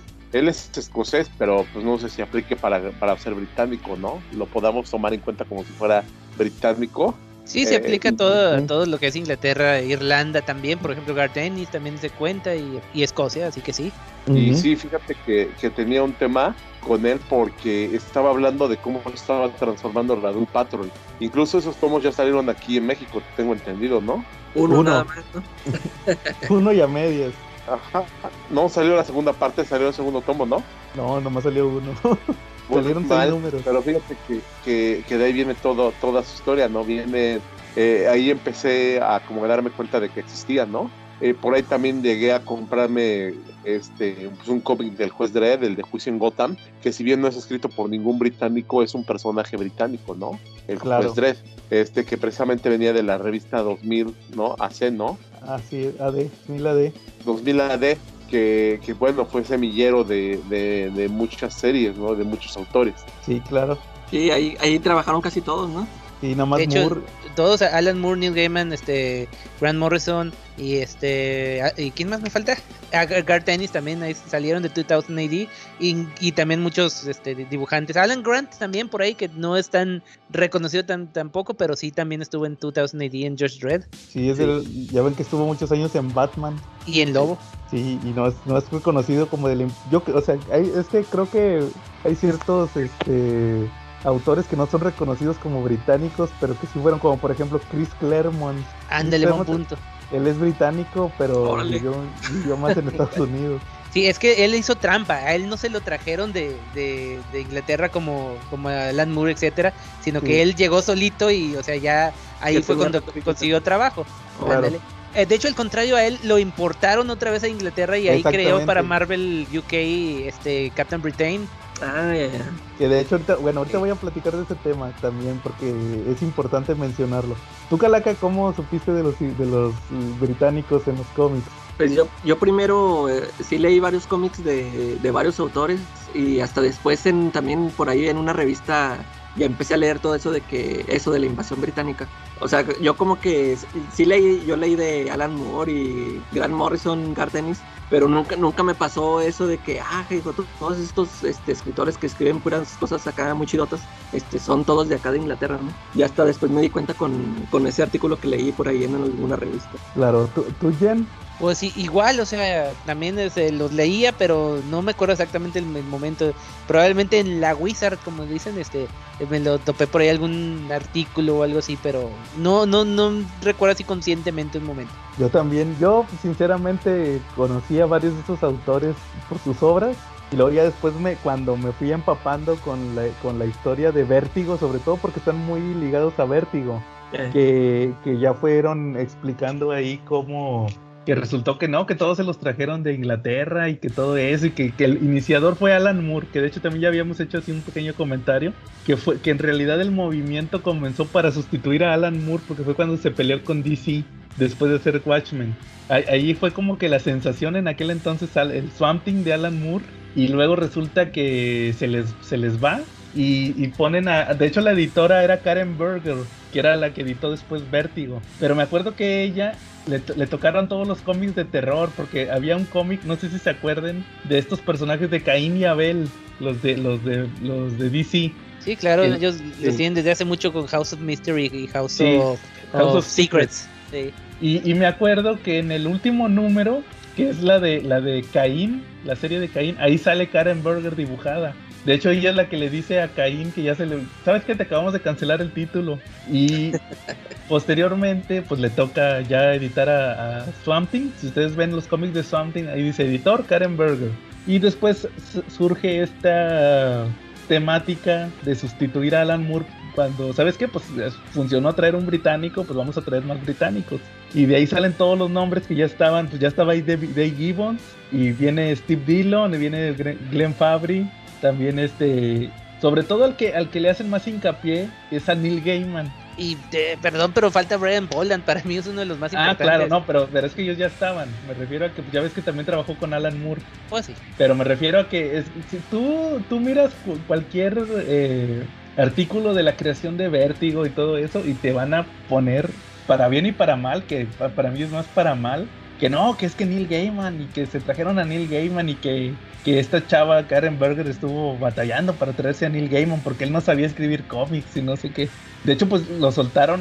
El primer cómic que se aventó Neil Gaiman en DC fue el de Black Orchid con Dave McKean y Dave McKean tampoco sabía hacer cómics, pero se lo soltaron. Entonces, este, como dices, también estaba Brian Boland, que ya había hecho el Judge Dredd. Pero, por ejemplo, eso es a lo que voy ahorita con mi comentario que les decía que iba a tocar otra vez. Eh, hubo, yo siento que hubo mucho. Cuando todos estos autores llegaron a Estados Unidos y presentaron sus trabajos, luego hubo como una especie de, de ¿cómo la podría llamar? Como un hambre pero ahora de, de los trabajos británicos. Lo que decíamos, lo que decías ahorita Jen, de, de Chris Claremont. Porque, por ejemplo, Chris Claremont en, en- hizo el hizo Capitán Bretaña y luego posteriormente ahí estuvo Alan Moore. Entonces, ahorita actualmente el, el- el Capitán Bretaña de Alan Moore es casi casi como mítico. Entonces, como, como que en aquel entonces hubo mucha, también mucha... eh, la- la- los lectores querían saber más de ellos, de sus trabajos previos. Y eso, por, por eso también Alan Moore le vende a DC el Before Vendetta y luego también le vende, bueno, se lo, se lo vende a Eclipse, el Miracle Man, que ahorita lo tiene Marvel. Entonces, como... Ajá, dime. Fíjate que no, es que me acordé en mi, ul- en mi eh, último capítulo de la cápsula extra, precisamente hablo de Miracle Man o Marvel Man, que es como se llamaba antes. Bueno, nada más que todavía no sale. Pero sí, es que eh, hay que comentar también que, o sea, cómo era el estado de los cómics en, en Inglaterra.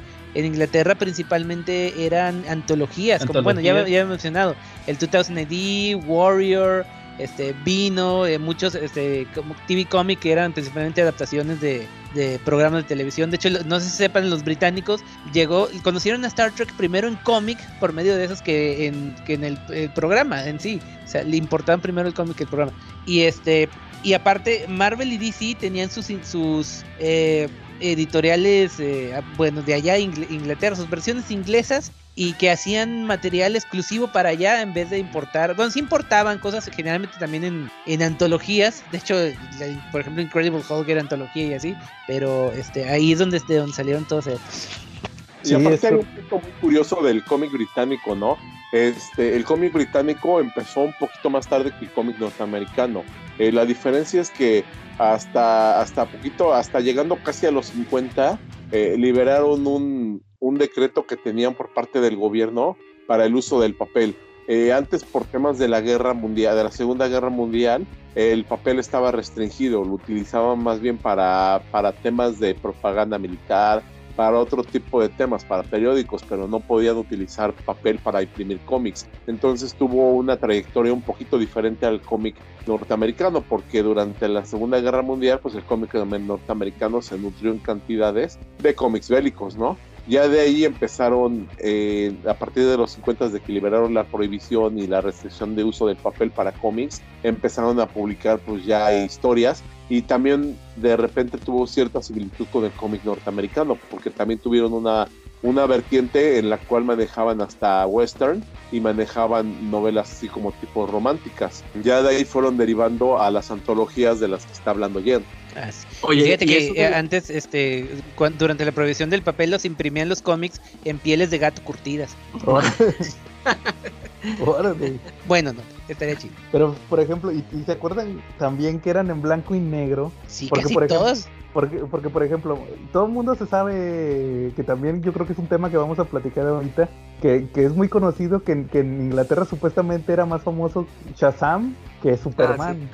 Entonces ya ven que este, esta historia donde DC compra, compra los derechos de Capitán Marvel Shazam y ya lo dejan de publicar y luego supuestamente les dicen a los ingleses, no, ¿sabes qué? Es que ya, ya no hay cómics de Shazam porque ya, ya se terminó la serie, ya se, se cerró la editorial. Y este Mick, Mick Anglo hace el Marvel Man, que era el Miracle Man. Y, lo que platicábamos, la calaca y yo en aquel episodio que tuvimos de Miracle Man fue que mira, mira los dibujos eh, que, que te vienen en las, en las ediciones de Marvel. Te, te ponen ahí las tiras originales de, estaban bien feas. O sea, yo creo que hasta nosotros nos podemos echar los, dibujos más padres de Miracle Man que los que te presentaban ahí en, las, en los cómics británicos.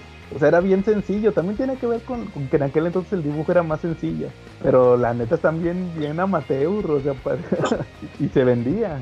Se vendía. Fíjate que estoy checando ahorita este en, de Josh Dredd, eh, no sé, ya les había comentado la vez pasada que estuve que los estoy leyendo todos, todos en orden cronológico. Voy en el 82 y todavía son ah, ah, en blanco y negro completamente.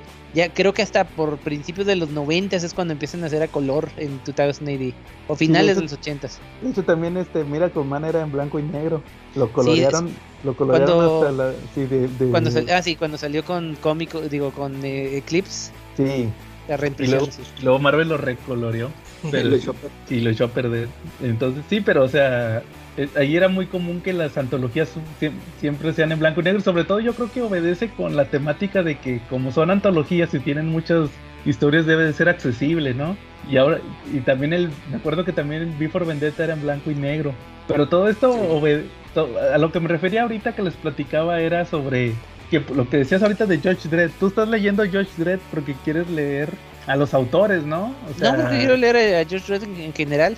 Sí, pero también te llama la atención los autores que estuvieron, ¿no? Sí, claro, o sea, pero eso, o sea, eventualmente los, los voy a leer. O Claro. sea, estoy, estoy leyendo George Dredd por George Dredd, pero sí quiero, también me interesa mucho leer las historias de, de los respectivos, bueno, los que dije, los principales. Sí.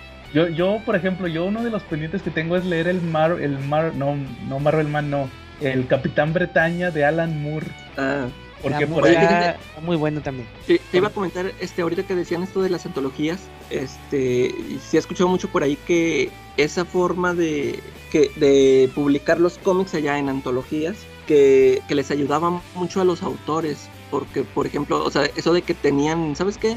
Pues, este, te vas a aventar tu historia en ocho páginas. Ya ves que así salió el, el Marvel Man, sí, este y, y está o sea está muy bueno. Yo ya ves que yo yo apenas hace poco que leí el Miracle Man yo nunca lo había leído y, me parece una gran obra. Y sí me fijé eso de que cómo te presenta Alan Moore en ocho páginas este te, te da un chorro de información está muy muy buena una muy buena historia ya, ya ves como aquí muchas veces nos quejamos de estos cómics, este, de, por ejemplo, de Bendis, de, tiene un cómic de 20 páginas que- donde a veces que no te no pasa nada, que tú dices, ¿qué? O sea, que se fue nada el cómic.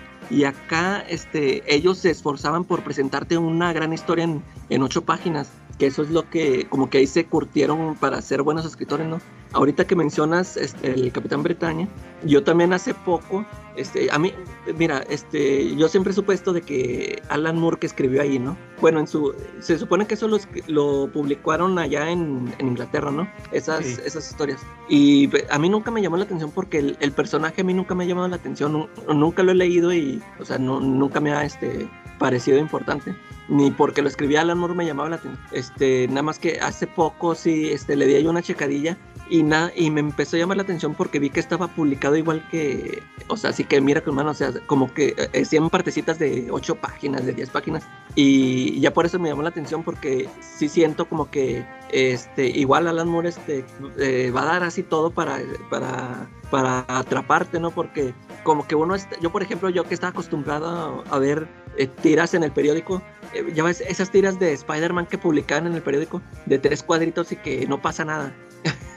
Sí, Y, y, y acá este esto que te ofrecía Alan Moore en ocho páginas, o sea, se me hace se me hacía genial, ¿no? Este y ya con sí estuve viendo aquí este poquitas cosas del Capitán Bretaña de Alan Moore y ya me ya me llamó la atención sí leerlo todo. ¿Sabes por qué? ¿Sabes por qué a mí me llamó la atención el Capitán Bretaña de Alan Moore? Porque hace cuenta que la otra vez me tocó.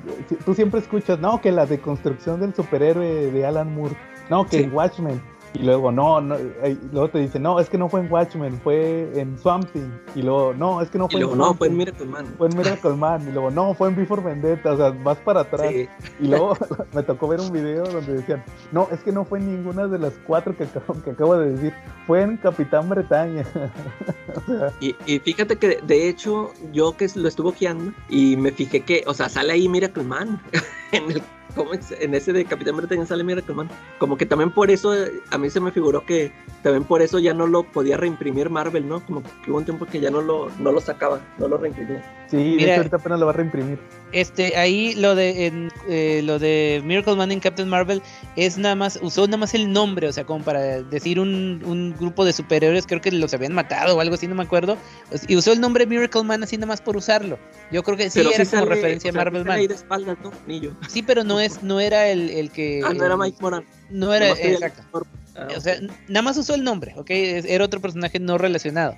O sea, ya después, este, el, cuando fue el cambio a, a, a, a- Eclipse Comics, este, ya fue el cambio a Miracle Man por cuestiones legales, pero, o sea, te digo, no, no era el mismo, sí, lo leí por ahí de un cachito de trivia en algún lado. Oigan, yo tengo una pregunta para ustedes. Bueno, son más bien varias preguntas. Eh, yo creo que el cómic británico se diferencia un poquito, los autores de cómic británico se diferencian un poquito de los del cómic norteamericano, porque a mi parecer eh, los, los, los escritores de cómic británico eh, tienden un poquito más a tener un poco de conciencia social, ¿no? Y se ve muy narrada en sus obras, ¿no? Se ve que son hasta, hasta de corriente un poquito de izquierda, eh, son bastante bastante filósofos, bastante pensadores, bastante ideológicos en, mi manera de pensar, ¿no? en mi manera de ver las cosas. Eh, ¿Cómo ven eso? ¿Es verdad o es mentira o cómo lo notan? Y también tienen tienden a hacer un desarrollo psicológico muy interesante de sus personajes. Eh, son un poquito menos dados a la acción, pero son bastante más dados a, a crear todo un ambiente psicológico y cuando tienen acción de repente llegan un poquito a arañar el gore. Sí, claro. Sí, es que eh, como que por eso impactaron tanto, ¿no? Porque eh, eh, estaba ya uno acostumbrado a ver estos cómics de superhéroes muy normales, ¿no? De que la historia siempre de que llega el villano y lo tienen que vencer. Y, como dice Charlie, este, llegaron estos autores con diferentes propuestas, ya sean políticas o sociales, como dice, y, y como que por eso te, te llamaba la atención ¿no? de que era algo, era algo diferente. Claro. De hecho, ahorita que decías, Charlie, lo de los autores, yo creo que es algo que yo siempre le... Es un granito en el arroz que yo le he visto a Garth Ennis. No, no, por, no, no porque haga menos su obra, sino porque a mí me encantan los cómics de Garth Ennis. Pero a él le encanta siempre meter algo relacionado con. Ya le he dicho varias veces que a él le encanta meter. Algo eh, grotesco. No, no, lo, no, lo grotesco es lo chido de Garth Ennis. No, no, yo digo lo de la político. Ah. Siempre, a él le encanta hacerse la víctima. O sea, por ejemplo, me acuerdo que en, Preacher se aventa un número donde se pone Cassidy a platicar con Jesse Coster sobre el origen de, de la guerra civil en, Irlanda. Ah, sí. Y empieza y empieza, no, no, no, Jesse, pero es que la, gente cree que fue por esto, pero en realidad fue por esto otro. O sea, cosas de política que uno que no sabe, que no está empapado con el tema va a decir, oye, ¿y a mí, qué, por, qué, ¿y a mí por qué me interesa esto? Pero él como que se ahí se desahoga, como que ahí se desahoga de decir, mira, que yo soy irlandés y me, molesta a mí que, el gobierno, como, como, como, que es su forma de criticar a él al gobierno de Irlanda, ¿va? que nadie, que, que el cómic lo estás publicando en Estados Unidos y a nadie le interesa, pero como quiera. Siento que, lo hace por eso, o sea, ese es el, detalle que yo lo veo, que sí, lo, sí está medio politizado en ese aspecto. Y en lo del gore, pues sí se nota mucho cuando lo que decía Stukalaka ahorita, de que ya estaban muy formuleados los, los cómics, ya como que todos ya, por, por, como dices, por eso impactaron, porque vinieron con una forma de pensar diferente, para abordar los temas de, otra manera. Y como dices, a lo mejor a ellos que venían de hacer el Judge Dredd, por decirte, pues meter esos elementos en DC o en Marvel, sobre todo en DC que fue donde llegaron primero, pues como, que no se les hizo tan, tan diferente, pero al, pero al público sí, o sea, de que, ah, caray, o sea, como por ejemplo, ¿te acuerdas que estuvimos platicando del de For the Man Who Has Everything, el de Superman? Pues imagínate cómo, ¿cómo le ibas a poner a eso de que Superman lo tenían capturado en una fantasía y que se le, muere la familia y todo eso? O sea, nadie, nadie lo había hecho antes, o Killing Joke, con lo de que a Gordon lo torturan y todo eso, o sea, nadie lo había pensado. Nadie lo había presentado, más bien. ¿O, cómo ven? Pues sí, tienes toda la razón. Digo, eh, por ejemplo, a mí me gusta mucho el Batman que escribía Alan Grant en los 80s y en los 90s. Este, él incluso demostró sus, sus tendencias políticas creando el personaje de anarquía, ¿no? Sí. Que, de hecho, eh, Charlie, este, perdón, nada más, no sé si ustedes sabían que, bueno, es que es obvio, pero ya lo confesó Alan Grant que sí, que, que Anarchy era porque él quería tener a, a V en los cómics de Batman. Ah, que era una, que era un bien, un vil plagio. ¿Pero que no se supone que originalmente iba a ser el nuevo Robin? Sí, por eso quería que fuera Vi y aparte él iba a ser el nuevo Robin. Fíjate, que hubiera estado chido, que hubiera sido mejor el Robin que Tim Drake. Tim Drake se me hace muy ñoño. O sea, en, en, premisa se escucha padre. Y yo, yo reconozco que Tim Drake fue un Robin importante en los noventas, pero ahorita yo sí lo he visto muy ninguneado. Tiene años ninguneado. Es que el problema es que ya, ya como hay cuatro o cinco Robins operando al mismo tiempo, ese es el problema. Que está Nightwing y que está Jason y está Tim Drake y está Damian. Entonces ahí ya como que ya quedó como rezagado Tim Drake. Sí, es que, y por todos los cambios que ha tenido DC, ¿no? De los nuevos 52 y Revirt y todo eso. Sí, pero también desde antes que ya estaban todos los Robins. Por eso te digo que para mí, para mí su momento de brillar fueron los 90, nada más. Oye, respecto ahorita lo, lo que dijiste de Gar Tennis de que tiene su que siempre quiere sacarlo de política. Como que, bueno, ya es que Alan Moore también tiene, o sea, todos tienen sus fetiches, ¿no? Este, ya ves que Alan Moore también con lo de la magia y todo esto, yo me, yo me acuerdo que a mí me molestó cuando, cuando leí Prometea. Este, no sé si ya lo, ya lo leyeron. Yo leí el tomo 1 y ahí tengo el tomo 2 y no lo he leído. Ah, pues fíjate. eh, bueno, el tomo, ¿sí te gustó el tomo 1? Ese sí me gustó. Sí, mira, está, sí, o sea, está, está bien chida la historia. Yo sí me acuerdo que la leí, está bien chida la historia de esta, este ser que ha vivido en las historias y no sé qué. Me, me gustó mucho, pero en el tomo 2, a- a- haz de cuenta que ahí me perdió. Al, es el último capítulo del tomo 2, que te, haz de cuenta que es un capítulo donde te da una cátedra del, del tarot. Y, y ahí, ahí me molestó, ¿no? O sea, o sea, sentí eso así como tú dijiste con Gar Tennis de que, ¿por, qué me vienes aquí a platicar tus, tu política, no? Y, yo así lo sentí con Alan Moore, de que, o sea, me, me quería como que, o sea, me, yo lo sentí así como que me quería no solamente explicar el tarot, sino que me lo quería meter a fuerzas así de que tú estudialo y que ámalo, no sé, o sea, me, me hartó ese número, haz de cuenta, está muy bien dibujado por el, ya ves que el, dibujo está bien chido también, este, es, ¿quién es J.H. Williams? Y, pero sí sentí así muy, muy forzado eso de el- esa enseñanza del tarot de que mira yo creo en esto y te lo voy a mostrar para que tú también lo sigas no y ahí a mí me perdió el, el cómic y ya no ya no quise saber más de él Sí, definitivamente. Oye, pero por ejemplo, también tocando el tema de los. ahor- Ahorita que decías eso de Prometea, que, que lo hizo en, en Image, era en Wildstorm, ¿no? El Prometea. Era en America's Best Comics, que- pero Ah, sí, era, era una subdivisión de Wildstorm. así De que, pues, Wildstorm, sí. Por eso lo adquirió DC, porque era de Ah. Wildstorm, sí tienes razón. Este, pero por ejemplo, a, a lo que iba ahorita yo con, con, o sea, con esto de Prometea, que es, que no es una historia de superhéroes. To- O sea, como que les cayó el, a- el, o sea, como dice el dicho, que como anillo al dedo, el que se creara vértigo. O sea, yo creo que todos esos autores que los que hemos platicado, no, no, sus obras o sea, ¿qué hubiera pasado si se hubieran estancado con los superhéroes? ¿Ustedes creen que, que tendrían la misma relevancia? Ándale quién, quién sabe si, si hubiera habido más obras como tú dijiste de estas de Killing Joke y, y el hombre que lo tiene todo este es que yo pienso que ellos mismos no querían quedarse nada más con los superhéroes ¿no? o sea sí hicieron o sea, como que sí dijeron, miren, miren lo que, lo que nosotros podemos hacer con los superhéroes. Pero como que no se quisieron quedar ahí y quisieron escribir sobre otras cosas. Sí, o sea, la Pero sí. evolución, natu- la evolución natural era pasarse a otro... A, eh, a otras historias, ¿no? Por eso, por eso, se for- eso mismo forzó la creación de Vértigo. Eh, Que, que ya, ¿sabes qué? Pues aquí voy a hacer mis historias y, por ejemplo, Doom Patrol no se va a parecer a Doom Patrol. No van a ser superhéroes. Hellblazer no, no va a ser superhéroes.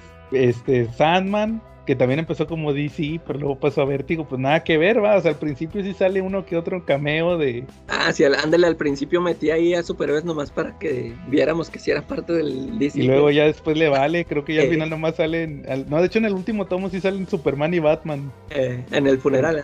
En el funeral, sí. Y este.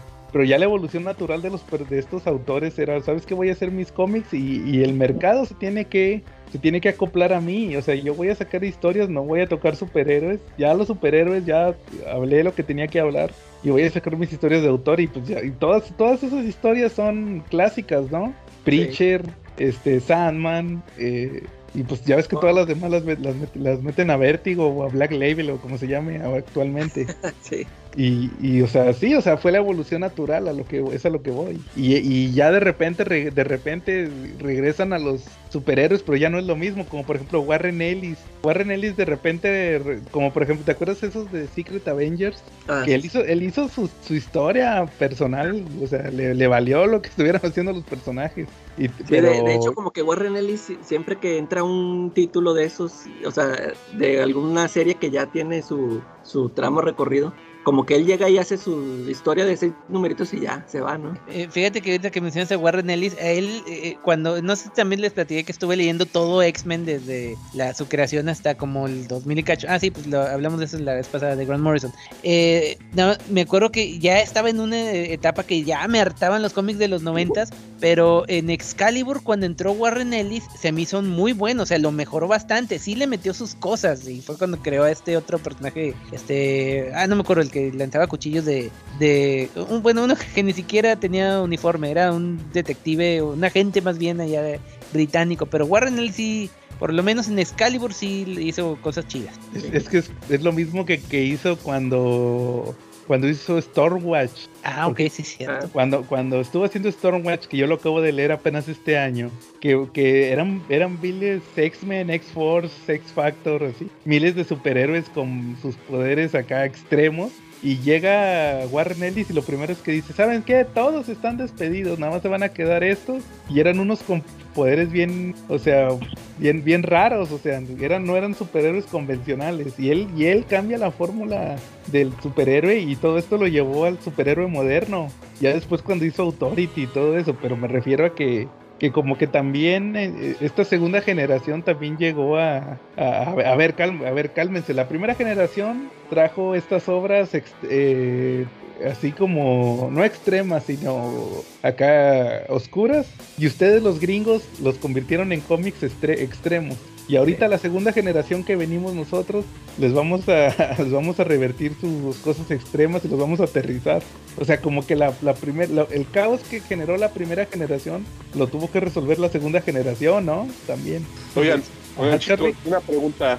Eh, ¿Ustedes qué autor de cómic norteamericano? Digo, ya, ya dijimos una característica del cómic británico y creo que se diferencia mucho de, de los artistas del cómic este, norteamericano y británico. ¿Qué, ¿Qué escritor de cómics o dibujante norteamericano ustedes piensan que fácilmente podría pasar por inglés por su estilo de escribir o de dibujar? Yo tengo uno, a ver si estoy en lo correcto o me lo rebaten. Para mí Frank Miller es, es lo más británico siendo norteamericano. Me lo ganaste, es el, es el que estaba pensando también.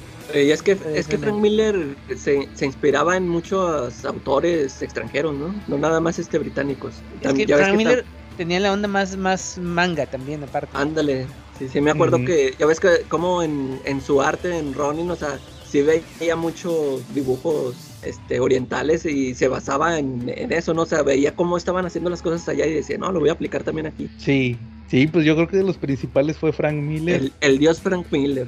Así es. Miñola, yo creo que Miñola también. Sí, pero, pero muy británico, ¿no? Pero no, es que Miñola, como es bien culto en, el caso de las leyendas, es, bien clavado en, las mitologías. Estamos hablando de puros clásicos, porque a mí me viene a la mente también este Jeff Lemire. Ah, también. Ah, él es canadiense, ¿verdad? Sí, sí, o sea, puede ser de cualquier época. O sea, yo, yo digo Miñola, porque de hecho Miñola, hasta Miñola lo, Miñola lo confesó en uno de los tomos de, de Hellboy que dice, es que yo casi no saco historias de Hellboy en Estados Unidos porque los gringos no tenemos este mitología, la, la tenemos bien así enterrada. No la quieren explotar. Sí, cierto, hasta en México han sacado historias, pero de Estados Unidos casi no. Sí, de hecho, de hecho, fíjate, ahorita que estaba poniendo mis, mis reseñas de Hellboy que escribí el año pasado, me estaba acordando que el origen de, de Orjud Rahat, el ser este cutulesco enemigo de Hellboy, eh, cuando Miñola hizo el origen, lo puso que, los únicos que sabían el origen eran los aztecas. Ellos tenían el, último pergamino, o, más bien era una tabla de piedra donde tenían la historia de ese primigenio. Ellos fueron los últimos en la última civilización que conservó el origen de ese ser que al final es el enemigo acérrimo de Hellboy. Y fueron los aztecas, o sea, de ahí lo puso este Miñola en, uno de los tomos de Hellboy. E, ese origen está, está muy padre. Tú, Charlie, ¿cuál? Ah, decías cuál, este Frank Miller, ¿verdad? Para mí Frank Miller es lo más británico de los norteamericanos, ¿no? Pues ya ves que hay unos que se quieren hacer pasar por británicos y son gringos como Madonna. Ándale. por, por, lo menos Frank Miller antes de que enloqueciera. Allá por, por cerca de la de. ¿Cómo era? Holy Terror. Sí, no. sigue siendo Dios para mí. Sí, no, sigues, yo me quedo con Sin City. Sí, la, la más reciente de Dark Knight, la parte 3, nada más estuvo chida porque la porque nada más la coescribió. No, me acuerdo quién es quién es el otro este Era Azarelo. Azarelo, sí cierto. Pues, pues yo acabo de comprar el de, de Golden Child. ¿Y qué te pareció? Está bueno. ¿Qué te pareció, Calaca? No, todavía no lo leo. Ah, todavía no lo leo. Igual yo, yo tengo ahí la secuela de, de, one, de no, de 300, el de Cersei o como se diga. Ah, esa no Tampoco le he leído. Órale. No, yo todo lo que tengo de Frank Miller ya lo leí. Ah, no, saben que me falta terminar los de Martha Washington, pero no tengo ganas. Ah, tampoco lo he leído. No, ese se me hace buenísimo el primer tomo. El de Give Me Liberty, pero ya los otros que le pone tal cual Martha Washington están de hueva. No, sí, sí, el, el, Give Me Liberty está bien chido porque te acuérdate que, ah, pues todos los hace con David Gibbons, Eh, pero lo hace tipo Watchmen porque le mete mucha prosa. Ándale, fíjate que eso, eso tiene razón en el Give Me Liberty. En el primero te tardas en leerlo, o sea, te mete muchísima información, Sí, se da, te das el, se da el tiempo para crear el universo de Martha Washington y Sí. los otros se leen pero en chinga, o sea, es como una, una historia X rápida y punto, o sea. exactamente, sí, sí, por eso es muy bueno el Give Me Liberty. Oye, yo- espérense, Charlie. Ándeme. Ya te tengo otro autor eh, que puede hacerse pasar por británico debido a la complejidad de su trabajo. ah, cre- creo que me lo ganaste. No, Félix. no, Ah, no, por favor. Félix con su cómic en prosa. Ah, sí. Es Ay, yo un chiste local, Jen. Personajes, Ah, ¿no? sí. No, por eso me estaba riendo por dentro. Sí, a ver, ¿cuál ibas a decir, Calaga? No. Yo a, a Oscar González Loyo. Ajá. Bueno, ¿saben cuál sí en serio? Este, Dave Sim, a lo mejor, Sí, por Cerebus. ay, así, o sea, sobre todo los independientes. Yo creo que la. Este, eh, John- es- eh, bueno, es que siempre me confundo si es John Wagner o Matt Wagner, el de Grendel también. Matt, sí, es Matt. Ah, sí, sí, sí, John Wagner es el George Red. sí. O sea, hay muchos que como que tomaron lo, lo de esos trabajos. ¿Saben quién también? Me estaba acordando, pero ese, ese es británico, pero entra en la categoría de Chris Claremont también. Este Barry Windsor Smith, él es Ah. británico, pero, pero entró, sí, él, él es, él es inglés. Y él, él hacía mucho lo de, eh, bueno, él empezó con los de Conan, ¿no? Sí, Así y se dio a luego- conocer. Y de ahí se pasó. eh, Cuando hacía los de Conan, nomás era Barry Smith. Ah, sí, sí, sí. Y luego ya como que se puso cuando fue cuando hizo los de X-Men y luego ya después hizo el Weapon X. Entonces ahí ya fue como que, oh, Barry Windsor Smith, va. Y luego que hizo Valiant y todo eso. ¿Cómo ven? ¿Al- ¿Algo más que quieran agregar de cómic británico? De la invasión británica. ¿Alguno que quieran recomendar? Mm, pues no sé, ¿sabe- ¿saben, quién- ¿saben cuál nos mandó? Faltó mencionar así medio importante, que, que por, por alguna razón está como que medio relegado entre los otros. Este eh, Jamie Delano con Hellblazer. Este, Ah. ah, eh, perdón, perdón, es que se me olvida que no, no se deben traducir los nombres propios. Jamie Delasco con este Hellblazer.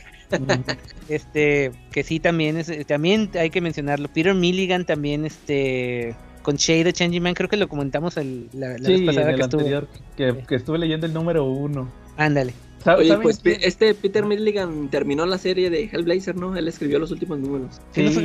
Ah, no, sí, sí, tienes razón. Ya casi al final.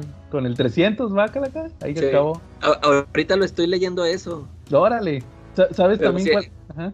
No, dime. como desde el 250 o algo así empezó, 250 y tanto. ¿Sabes, ¿Sabes también quiénes nos faltaron? Este, que yo creo que también es importante mencionarlos porque esos sí, esos sí están en la oscuridad total.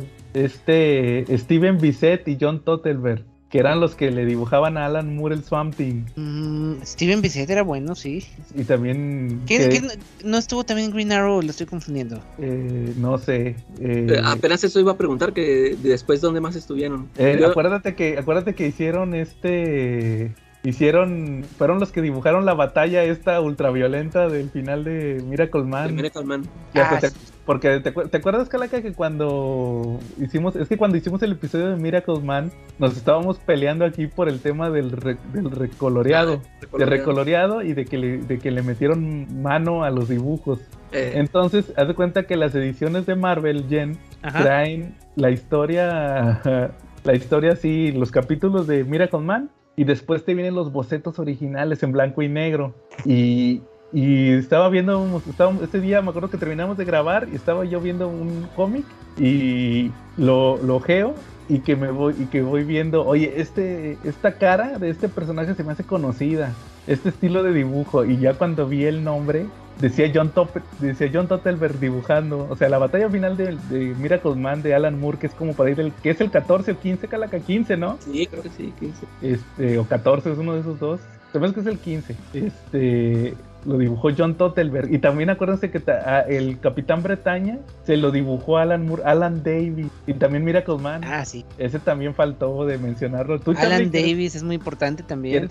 que eres bien fan de Alan Davis, Charlie? ¿Cómo no? Él escribió, Excal él, él dibujó Excalibur, ¿no? Y también... Empezó dibujando y luego también agarró eh, dibujando y escribiendo. Y lo- ah, pero el, creo que el más chido de este es, de- es el de Clandestine.